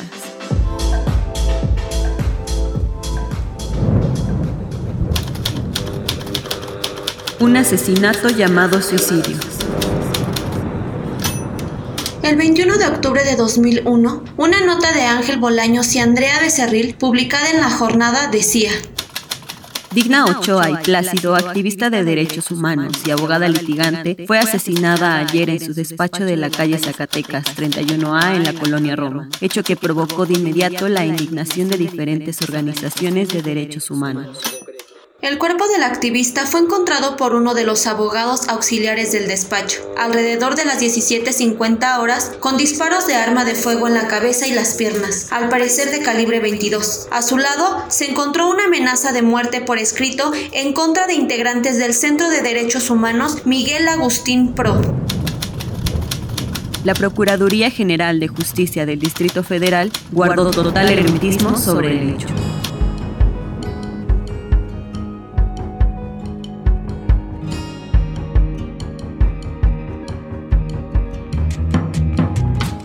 A poco más de 20 años de estos hechos, la Corte Interamericana de los Derechos Humanos encontró al Estado mexicano responsable internacionalmente por las graves falencias que tuvieron lugar en el marco de la investigación de la muerte de la defensora de derechos humanos Digna Ochoa y Plácido, ocurrida el 19 de octubre de 2001. Hoy, en Hablemos de Género y más, conversamos sobre este caso con Rosalba Cruz Martínez, titular de la Unidad de Género de la Coordinación de Difusión Cultural de la UNAM y defensora de derechos humanos. ¿Qué significa para México esta resolución? Las resoluciones que emite la Corte Interamericana son obligatorias para el Estado mexicano a partir de que ha querido sujetarse a la jurisdicción, es decir, formar parte de la Organización de Estados Americanos. Y entonces todo eh, el sistema de la Organización de Estados Americanos, incluyendo las resoluciones de la Corte Interamericana, son obligatorias para el Estado. Y eso significará que la resolución, particularmente esta en donde se está determinando una responsabilidad al Estado mexicano, es obligatoria para todas las autoridades y principalmente para los criterios que se establezcan en el orden judicial.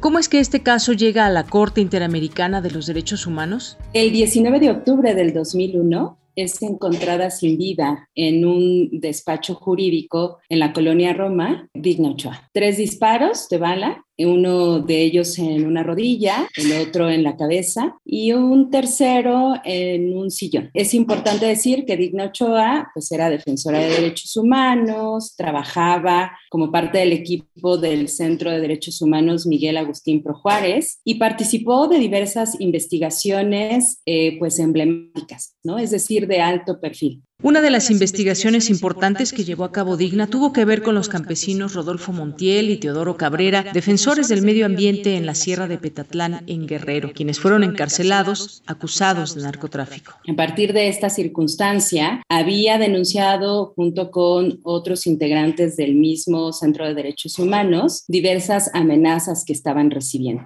No, había, no era posible especificar quién de todos los acompañamientos que estaba realizando podría ser quien estaba realizando esta amenaza. Sin embargo, bueno, estaban estos antecedentes de amenaza y pues luego sucede que se encuentra su cuerpo sin vida en este despacho. Luego vino su muerte, catalogada como un suicidio. ¿Cómo fue este proceso de investigación, Rosalba? Se inicia el proceso de investigación, la Fiscalía eh, envía al no ejercicio de la acción penal el expediente, esto significa que manda el expediente al archivo temporal por considerar que no había elementos suficientes para acreditar que se tratara en su momento de un homicidio, no existía todavía el tipo penal como tal de feminicidio, y además señaló una expresión que pues a, todos a todas luces pues resulta como eh, chocante, ¿no? decía en su argumentación que se trataba de un suicidio disimulado.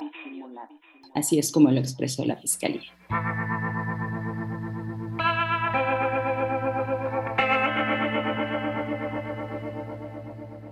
La familia se inconformó, recurrió a amparos legales, llegaron a instancias judiciales, pero al final el caso fue archivado. Al agotarse las instancias internas, se recurrió así a la Corte Interamericana de Derechos Humanos. ¿Qué fue lo que sucedió?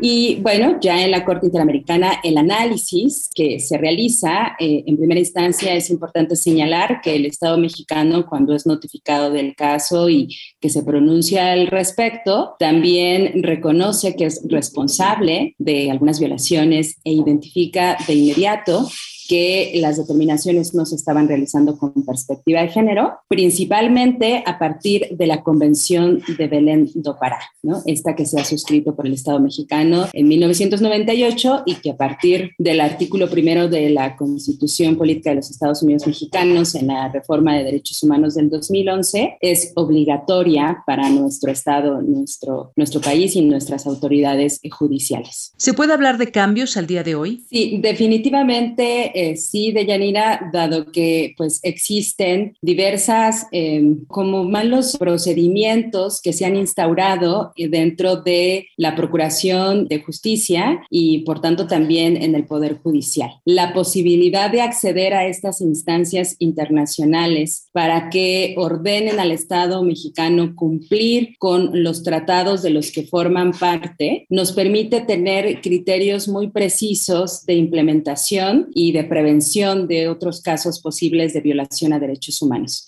También la familia fue reconocida como víctima. una de las primeras determinaciones en, en, la reparación del daño que hace la Corte Interamericana es justo declarar como víctimas de violaciones a sus derechos humanos a la familia de Digno Ochoa, a su papá, a su mamá y a sus hermanos, quienes han eh, intentado en, varios, en varias ocasiones llevar eh, los procedimientos judiciales internos y que tuvieron que llegar a la Corte Interamericana. Ahora ya, además, con perspectiva de género, Rosalba. Esto ahora con perspectiva de género y también respetando el debido proceso. Esto es, eh, eh, esto significará entonces que todas esas falencias en las que se incurrió pudieran subsanarse. Por otra parte, eh, otro elemento fundamental en la resolución es la rehabilitación. ¿Y qué significa esto en materia de reparación de daño en una sentencia de, de derechos humanos? Significa la ruta de la salud, que también así es como la denomina la propia Corte. Esto es que el Estado tiene la obligación de brindar gratuitamente el tratamiento médico, psicológico, en caso de ser necesario, psiquiátrico, incluso psicosocial a los familiares de Digno Ochoa. Luego vienen con esta resolución las garantías de no repetición. ¿Qué significa esto? Bueno, lo que determinó la Corte es crear un reconocimiento en materia de defensa de derechos humanos que se llame Digna Ochoa y Plácido. Esto es que este, anualmente las personas defensoras de derechos humanos puedan ser reconocidas con este reconocimiento, valga la redundancia. Así también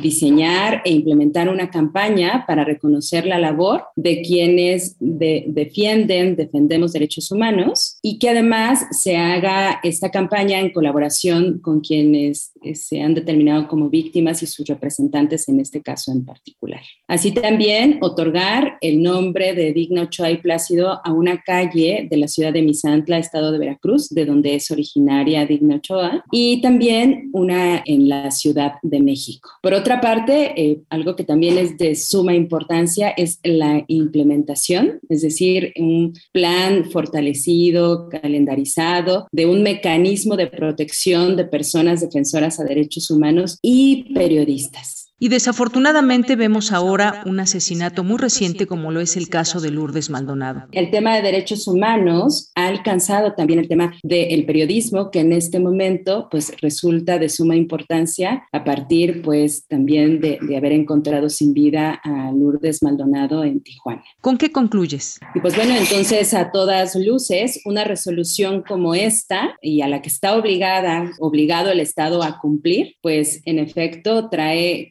criterios eh, trascendentes y que crean precedentes para poder hacer efectivos los derechos que nos reconocen los diversos tratados, la propia Constitución y pues con ello buscar mayor protección a quienes defienden derechos y también a quienes realizan actos de periodismo.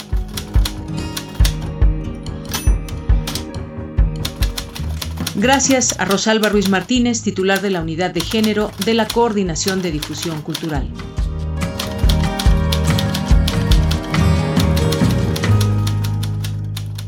La Unidad de Género de la Coordinación de Difusión Cultural, UNAM, presentó. Hablemos de género y más una sección para hablar de derechos sexuales, reproductivos, aborto, lenguaje inclusivo y mucho más, sin censura y sin estigmas.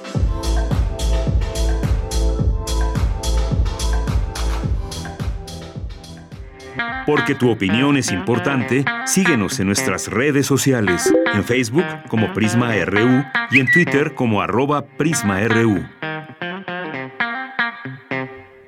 Bien, pues continuamos aquí en Prisma RU. Vamos ahora a conversar con Sebastián Pla, que es investigador del Instituto de Investigaciones sobre la Universidad y la Educación de la UNAM, eh, doctor en Pedagogía. Entre sus líneas de investigación se encuentra la teoría e investigación en enseñanza de la historia y las ciencias sociales. ¿Qué tal? ¿Cómo estás, Sebastián? Bienvenido, buenas tardes. Hola, Deyanire. Un saludo a todo el público. Gracias. Oye, pues mira, te te buscamos porque nos interesa dar seguimiento a lo que está pasando ahora con estos años de, pandemia y cómo ha avanzado o no la educación entre las y los estudiantes, sobre todo, pues me refiero a las eh, a los de menor edad, a los que tienen quizás están desde primaria o secundaria y pues cómo ha sido esta este aprendizaje. Hubo un, eh, un estudio que dio a conocer Mexicanos Primero que habla de esto justamente, que los estudiantes que siguen con el aprendizaje en casa y sin herramientas tecnológicas o aún incluso con herramientas como consecuencia del confinamiento por la pandemia de COVID-19, tienen un rezago educativo equivalente a tres ciclos escolares. Esto me parece muchísimo. ¿Qué opinas de este estudio que se da a conocer? Este, bueno, mexicanos primero, eh, siempre hay que agarrar los estudios un poco con pincitas porque a la vez que presentan datos muy interesantes, a veces siempre la dimensión política está en juego con esa organización. Qué bueno que lo mencionas, me, ganaste este comentario que hay que hacer. Eh, sin embargo, eh, a pesar de que yo he diferido muchas veces de la, sobre todo de la dimensión política ideológica de la organización, creo que en este caso el principio o el fondo de lo que están diciendo es totalmente cierto y, hay, y no me queda más que estar de acuerdo. Efectivamente, la falta de de clases presenciales está afectando a dimensiones eh, de aprendizaje socioemocionales y a la propia a la percepción de la escuela e incluso desde mi perspectiva se está violando la obligatoriedad eh, estipulada en el artículo tercero constitucional. Es decir, los datos de aprendizaje que nos presenta eh, Mexicanos Primero son muy alarmantes, hay que tomarlos en cuenta, tenerlos presente, pero también es una visión muy, digamos, estrecha de lo que es el aprendizaje. Por supuesto, eh, la lectura y la escritura y ciertas formas de razonamiento son muy importantes, pero hay infinidad de aprendizajes que este estudio no evalúa porque no los incluye en sus preguntas o en su forma de análisis, pero que también están quedando afuera eh, de la eh, de la escuela. Porque efectivamente la escuela sin educación presencial no es escuela es un remedio de escuela. Y el Estado ha cometido una falta muy significativa.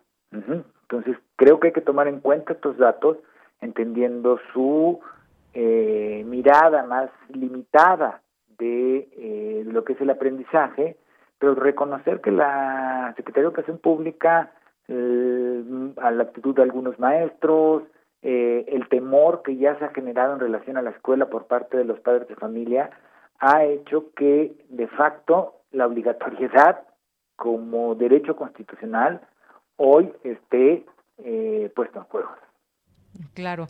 Eh, hablan específicamente entre niñas y niños entre 10 y 15 años, que estamos hablando por ahí de cuarto de primaria y hasta secundaria, y que yo decía es cuando más requieren esa atención. Y algo que eh, resulta interesante de todo esto es que cuando acuden a la escuela, su aprendizaje completamente comienza a cambiar. Se da este proceso de aprendizaje de una manera diferente, interactiva, eh, estando en presencia con sus maestras, con sus maestros, y se da pues este desarrollo que no solamente es estar en una máquina pegados a lo que dice un maestro y entonces pues se vuelve una suerte de imposibilidad para que todos aprendan de la misma manera, eh, si todos levantan la mano, es decir, hay una serie de situaciones que se están viendo, pero esto pues nos tiene que plantear retos desde tu punto de vista o qué se puede hacer ante una situación donde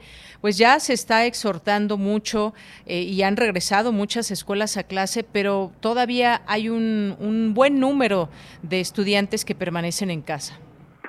Eh, digo, hay retos políticos, pedagógicos, y no sé cómo llamarlos, pero de una especie de percepción social de lo que es la escuela. Eh, políticos, yo creo que el haber mantenido tanto tiempo cerrado y haber demostrado que la escuela no era un, una actividad prioritaria para el Estado mexicano ni para la población, dejó daños que va a ser muy difícil de resarcir.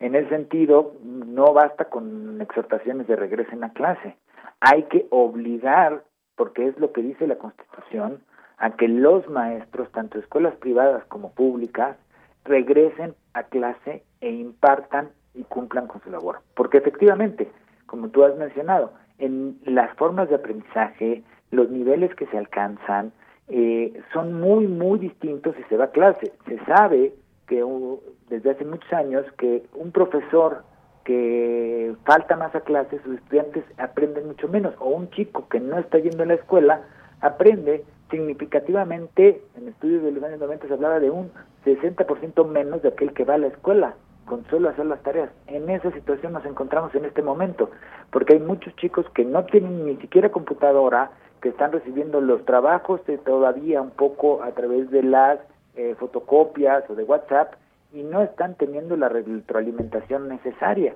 Entonces, en ese sentido, lo primero que hay que hacer en profesiones políticas, regresar a la escuela presencial y después establecer estrategias pedagógicas que logren hacer que los estudiantes tengan continuidad dentro de la escuela para que puedan familiarizarse nuevamente con los procesos de escolarización que facilitan de manera notable los aprendizajes de todas las asignaturas, no exclusivamente de comprensión lectora o razonamiento matemático.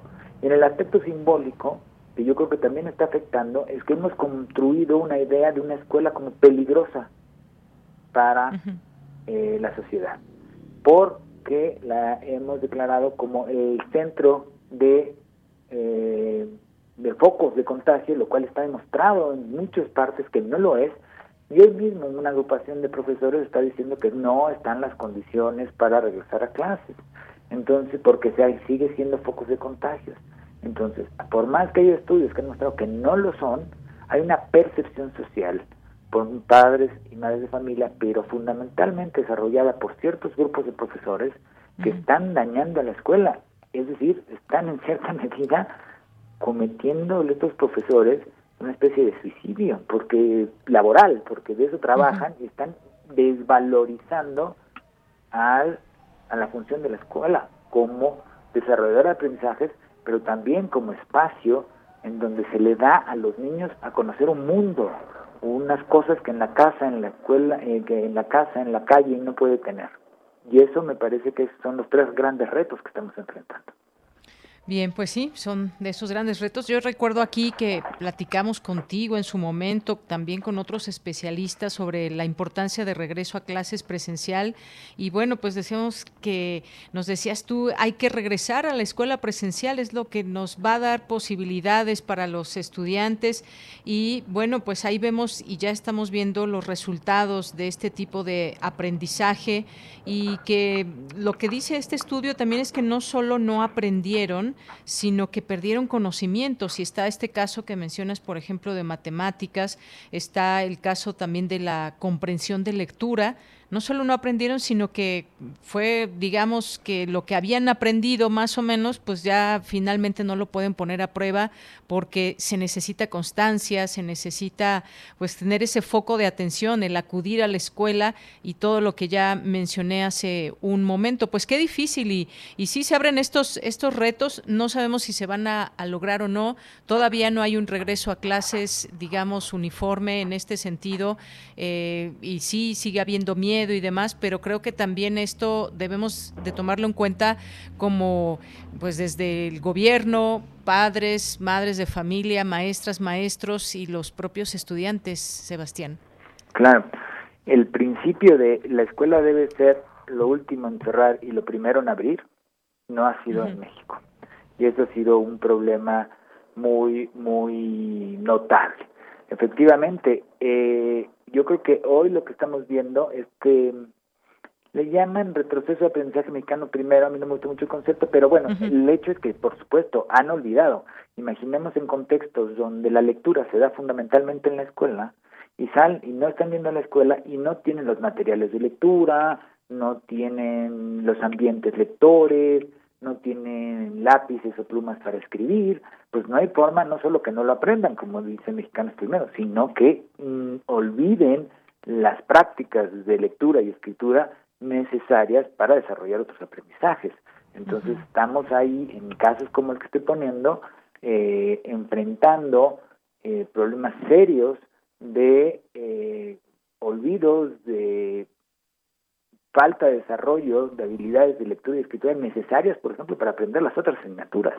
Incluso un problema matemático, si no lo entiendes, cuando lo lees, no lo puedes resolver.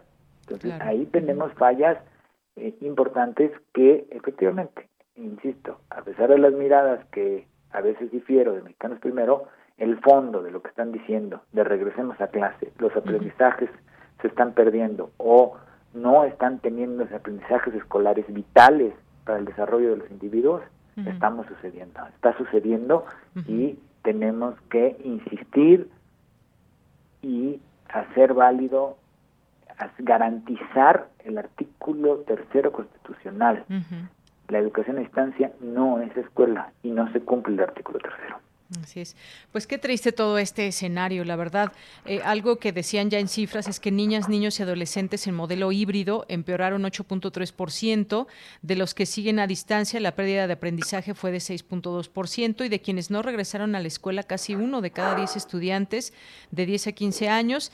Y bueno, el contraste es que el asistir a la escuela, inclusive un solo día de la semana, hace la diferencia, ya que quienes asisten un día mejoraron 18.5% la comprensión de, un texto y aquí vienen varios porcentajes. Y ahorita que mencionabas todo esto, que, se debe hacer valer el artículo tercero y demás, pienso en otros países. En otros países es, fue para ellos impensable cerrar tanto tiempo como se cerró la escuela aquí en, en México. Siguieron con sus esquemas presenciales o incluso híbridos y, y yo me imagino que tienen un escenario completamente diferente.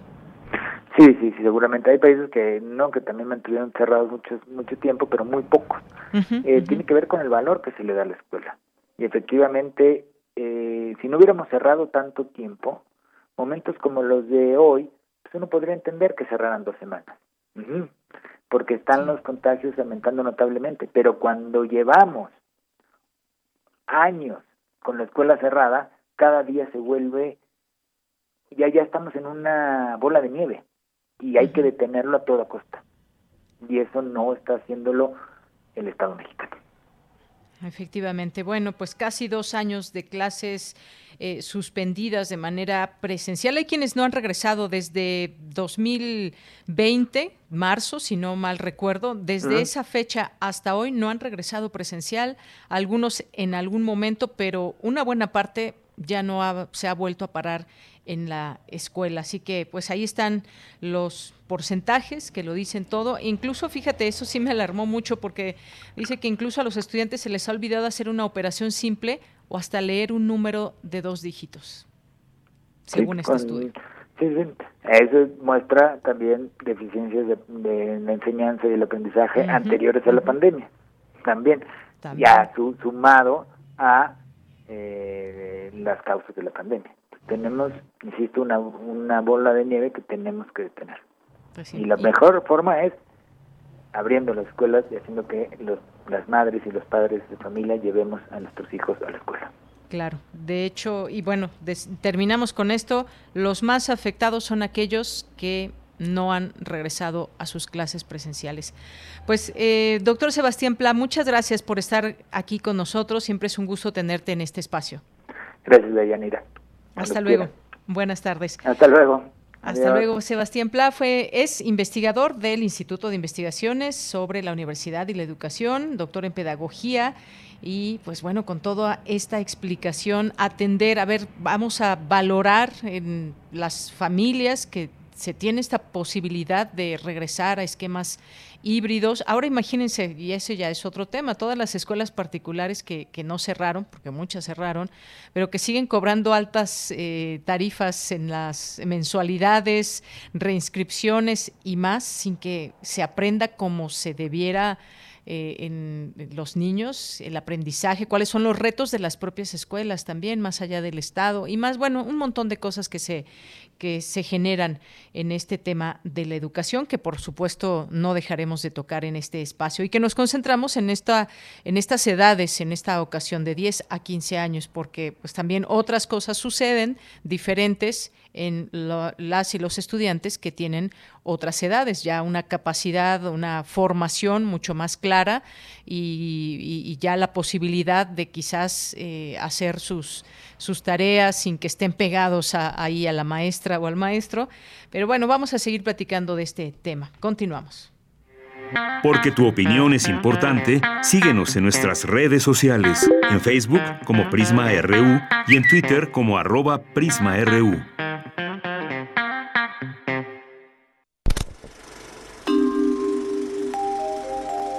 Cine Maedro.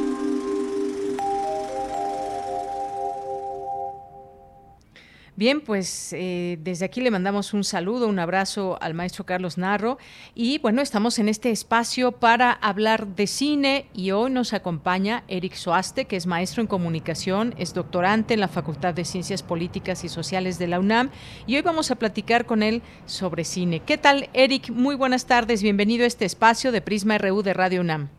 Muy buenas tardes, gracias por la invitación. Pues Eric, un gusto tenerte aquí y siempre ocupamos este espacio los días jueves a esta hora para hablar un poco de cine, ya sean recomendaciones o alguna parte específica de lo que nos quieran platicar aquí los invitados. Así que pues te cedo la palabra y cuéntanos qué, de qué nos vas a platicar.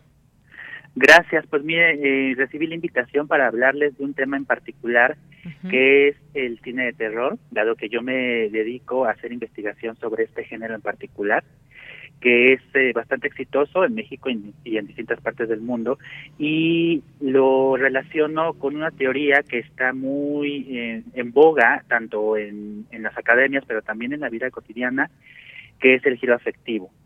Entonces, eh, si me permiten, yo me gustaría hablarles de, de esto. Claro que sí, adelante. Gracias. Y para ello, pues también quisiera ponerles en, digamos, el en panorama una definición del cine, no tanto como, como invento, como técnica o como espectáculo, que son definiciones que por lo regular manejamos quienes estudiamos cine, sino una definición que entiende al cine como emoción. Y eh, ya lo decía Hitchcock en alguna entrevista, que la labor principal del cine es emocionar a los y a las espectadoras y entonces yo entiendo al cine como emoción porque puede movilizar a nuestro cuerpo. Yo creo que eh, las audiencias han tenido esa experiencia de cuando van a ver una película y sobre todo las de acción o las de terror que como dice la expresión cotidiana, nos tienen al borde del asiento, porque logran movilizar nuestro cuerpo y con ello también logran despertar nuestras ideas. Y esa es, creo que, una parte muy importante del cine que es hacernos pensar. Y las emociones son eso, precisamente, eh, son sentimientos corporales y son ideas que tenemos acerca de lo que nos presenta. Entonces yo exploro la emoción del miedo en el cine de terror, que es el efecto que quiere lograr este género. Y me parece interesante analizar cómo es que eh, en primer lugar el, existe cierta fascinación por el cine de terror. Y en segundo lugar cómo es que el cine de terror logra crear este efecto de miedo en las audiencias claro, pues sí, sí, sí. Sí, perdón, sí, adelante, dígame, dígame. Sí, no, esto muy interesante que dices, porque efectivamente cuando, cuando nos disponemos a elegir una película, ya sea para ir al cine o, en casa, y pensamos en una película de terror, es porque queremos sumergirnos justamente en esa emoción, en esa fascinación, y que a final de cuentas dejarnos, dejar sentir ese miedo que nos provoca la película, esa, esa historia exterior que se nos va contando a través de la pantalla y que nos involucra muchas veces a tal grado, a tal grado, Eric, que de pronto no podemos ni siquiera ir a la cocina eh, si está oscuro. Así es, ese es uno de los tantos afectos que puede generar a largo plazo. ¿no? Este, creo que el, cuando pensamos en cuando pensamos en una película de terror, por lo regular las audiencias piensan en en, en sustos. Y esta es una de las estrategias estéticas que mm, puede crear el cine de terror. Es decir, estamos acostumbrados a muchas de estas películas que cuando vamos al cine pues nos, nos hacen brincar, ¿no?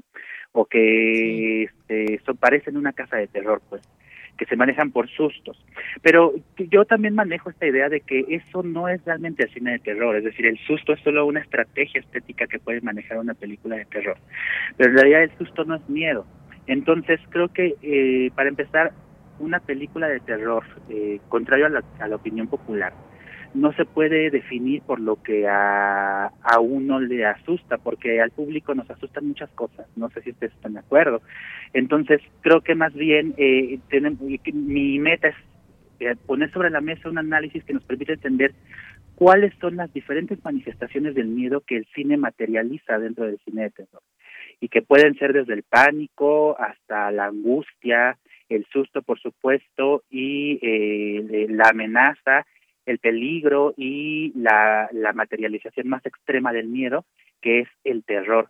Y entonces no todas las películas tienen esas estrategias y me parece interesante analizar e incluso si es posible también eh, llegar a una tipificación que fuera posible de estas de estas películas eh, que, que nosotros por lo regular vemos y que Hollywood nos trae mucho de esto, ¿no? En las películas de sustos. Pero por ejemplo, yo quisiera plantear que frente a una película como El Conjuro, existen otras mm. películas como Titán de Julia Ducournau o uh Lamp de Valima Johansson, recientes estrenos, que pueden ser catalogadas de terror, pero no precisamente nos sacan sustos. Y mm. creo que eso es interesante, ver por qué pueden ser horror o terror estas películas que no necesariamente nos hacen brincar del asiento, pero que sí logran que saliendo de la película le tengamos miedo a ciertas cosas, a ciertas situaciones. Así es. Oye, pues ya mencionabas eh, El Conjuro y, esta otra, pero algunas otras películas que, que, nos puedas recomendar de este, de este género que a ti te hayan gustado.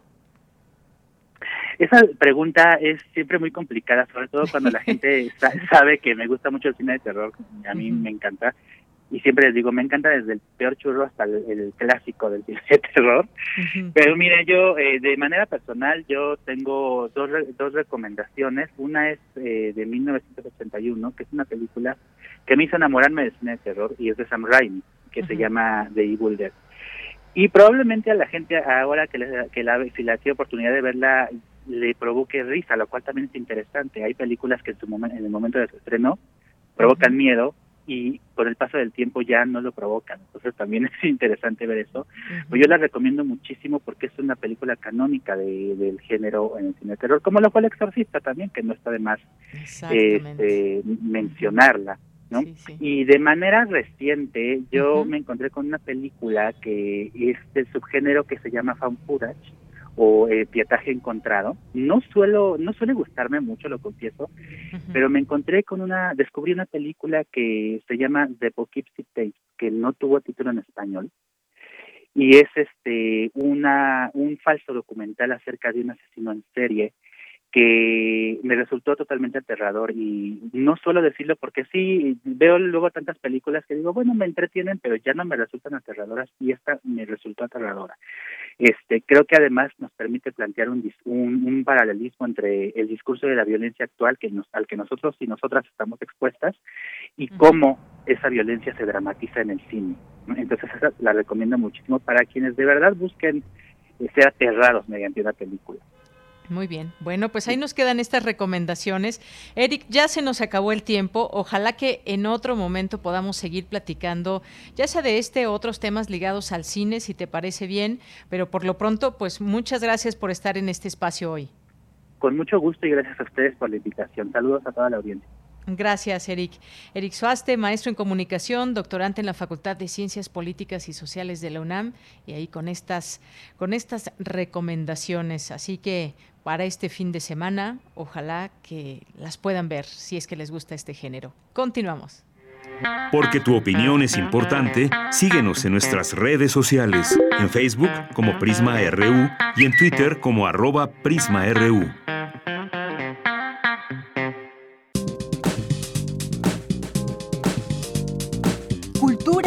RU. Bien, pues nos vamos a Cultura con Tamara Quirós.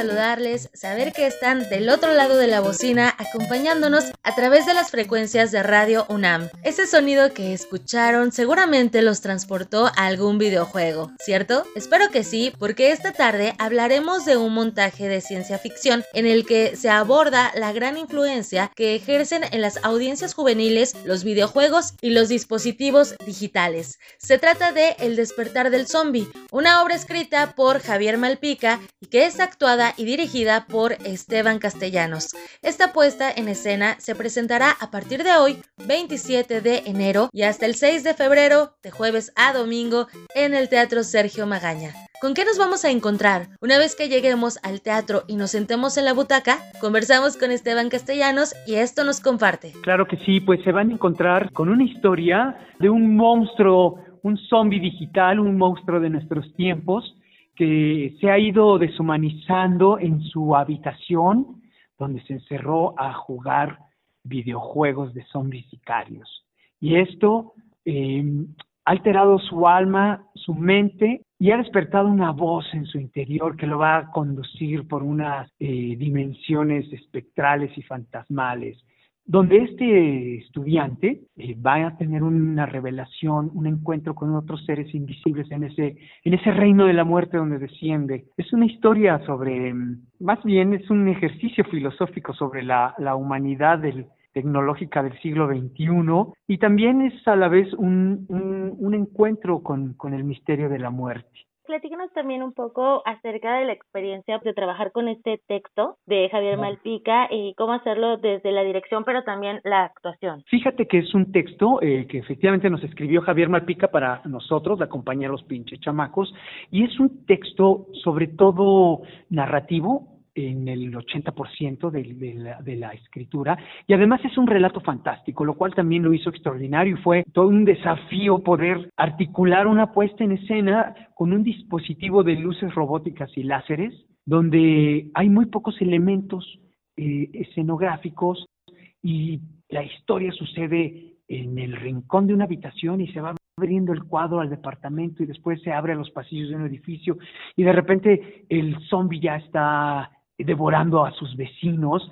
Y entonces, bueno, para crear todas estas atmósferas y sobre todo eh, que el espectador construya los escenarios con su imaginación, pues nos ha tomado muchos, muchos meses. Estamos hablando de casi dos años de trabajo para poder eso, construir en, el, en la mente del espectador todo aquello que no existe de manera física, pero que existe de manera intangible en su imaginación. Eso ha sido un reto y bueno, la puesta en escena tiene una estética de ciencia ficción, aprovechando este relato fantástico que nos escribió Malpica y bueno, pues hemos hecho esa simbiosis. Estamos mm, pues muy emocionados por el por lograrlo, por tenerlo ya levantado con toda la situación que estamos viviendo y yo pienso que la gente, el público, las audiencias juveniles, los universitarios, pues van a encontrarse también con una puesta en escena que tiene muchas afinidades con el tiempo que nos toca vivir.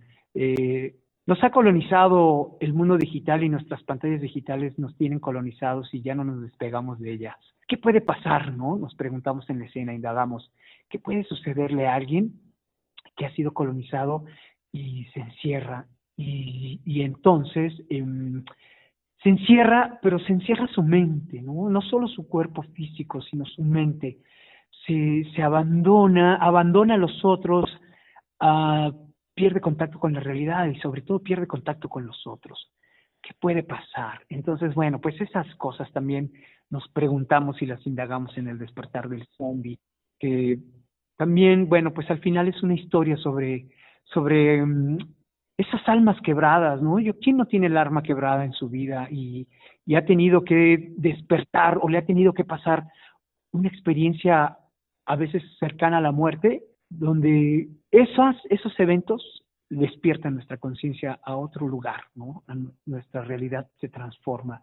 Entonces eso también es un poco el despertar del zombie, es ese viaje iniciático donde estando en el reino de la muerte suceden las epifanías Muy bien, Esteban, pues ya quiero verte en escena. ya me emocioné con esto que nos platicas y vaya que sí es un ejercicio de imaginación y lo vamos a hacer contigo, lo vamos a hacer en este arte vivo y en esta catarsis que solamente nos permite el teatro y de sentirnos, ¿no? Obviamente con los tiempos que corren, que tenemos que estarnos cuidando y, y con este respeto por el otro, pero pues hacerlo a través del teatro creo que es una gran experiencia. Esteban, eh, ya sabes, la pregunta de rigor, ¿no? A partir de cuándo, los horarios y también eh, en dónde vas a estar presentando El despertar del zombie. Pues ya estamos este jueves, jueves 27 es el estreno oficial de la obra en el Teatro Sergio Magaña a las 8 de la noche. Este teatro se encuentra en la espléndida colonia Santa María la Ribera. Además, le, le, quiero decir al público que nos escucha que vale la pena venir, ya sea antes o saliendo de la función, irse a dar un paseo, ir a cenar algo o ir a comer antes, tomarse un cafecito y luego venir al teatro y disfrutar también las calles, porque hay que aprovechar los paseos culturales, ¿no? Que sean completos. Eh, el Teatro Sergio Magaña está en la calle Sor Juana Inés de la Cruz, número 114, a dos, tres cuadras del Metro San Cosme. Y vamos a estar aquí jueves, viernes, 8 de la noche, sábado 7 de la noche, domingo 6 de la tarde, hasta el 6 de febrero. Solo son dos fines de semana. Pero les adelanto a nuestros, a nuestro público universitario, a mi alma mater también, que vamos a estar en el Teatro Helénico a partir del sábado 12 de febrero y hasta el domingo 13 de marzo. Y pues por si les queda mejor esa zona, pues pueden visitar la cartelera del Centro Cultural Helénico y ahí se enterarán también de las fechas y las los horarios y los costos. En el Teatro Sergio Magaña vale 168 pesos el boleto y hay descuentos para estudiantes, maestros, INAPAM del 50% y todos los jueves en Ticketmaster y en, la taquilla, y en la taquilla es 50% de descuento, ah. hay dos por uno. Muy bien, oye, y además dos grandes recintos, ¿no? E, en el Sergio Magaña, que antes era una iglesia, bueno, también sí. te presta esta atmósfera, en el Helénico, pues igual pasar por el café ahí en la en la librería o como bien lo mencionas en Santa María la Ribera, te puedes dar una vueltecita por el kiosco Morisco y después ir al teatro. Sí, no, pues bueno, es que nuestra ciudad es espléndida. Vivimos en una gran ciudad, entonces hay que aprovecharla y además de ir al teatro, ¿no? Aprovechar que, Por supuesto. estas, estos recintos culturales y que tenemos una ciudad extraordinaria. Claro que sí. Esteban Castellanos, te agradezco mucho estos minutos que hayas tomado la llamada. Por supuesto, deseamos que el despertar del zombie tenga éxito y bueno, tenemos una cita jueves y viernes a las 8 de la noche, sábado a las 19 horas y los domingos a las 6 de la tarde. Muchísimas gracias. No, Goya, Goya, cachun, cachun, rara, cachun, cachun, rara, Goya, universidad. sí, mero. Este. Que estés muy bien, Esteban. Hasta pronto, Tamara. Muchas Hasta gracias. Pronto.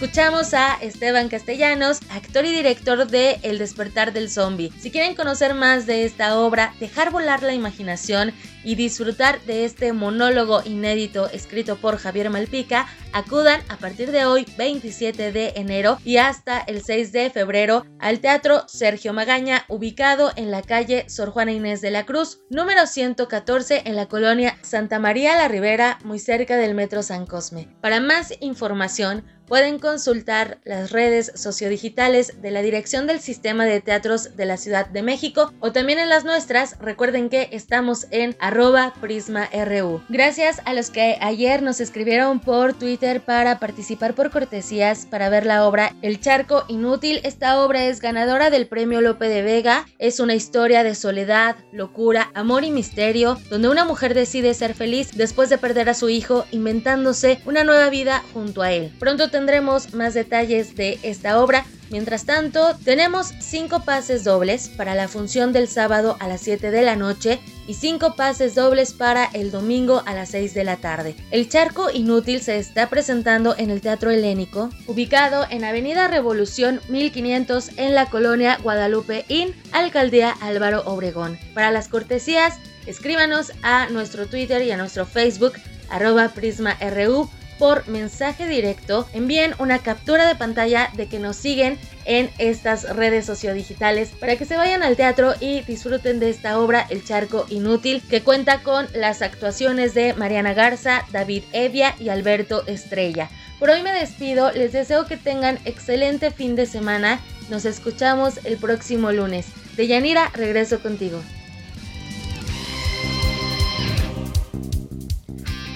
Bien, pues muchas gracias Tamara. Y ya son las 3 de la tarde, nos tenemos que ir. Lo esperamos mañana en punto de la una de la tarde con mucha más información. Buenas tardes y buen provecho.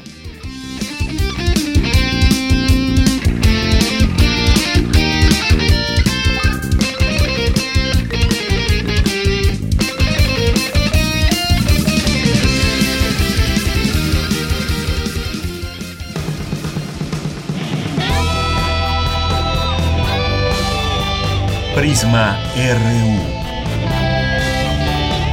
Relatamos al mundo.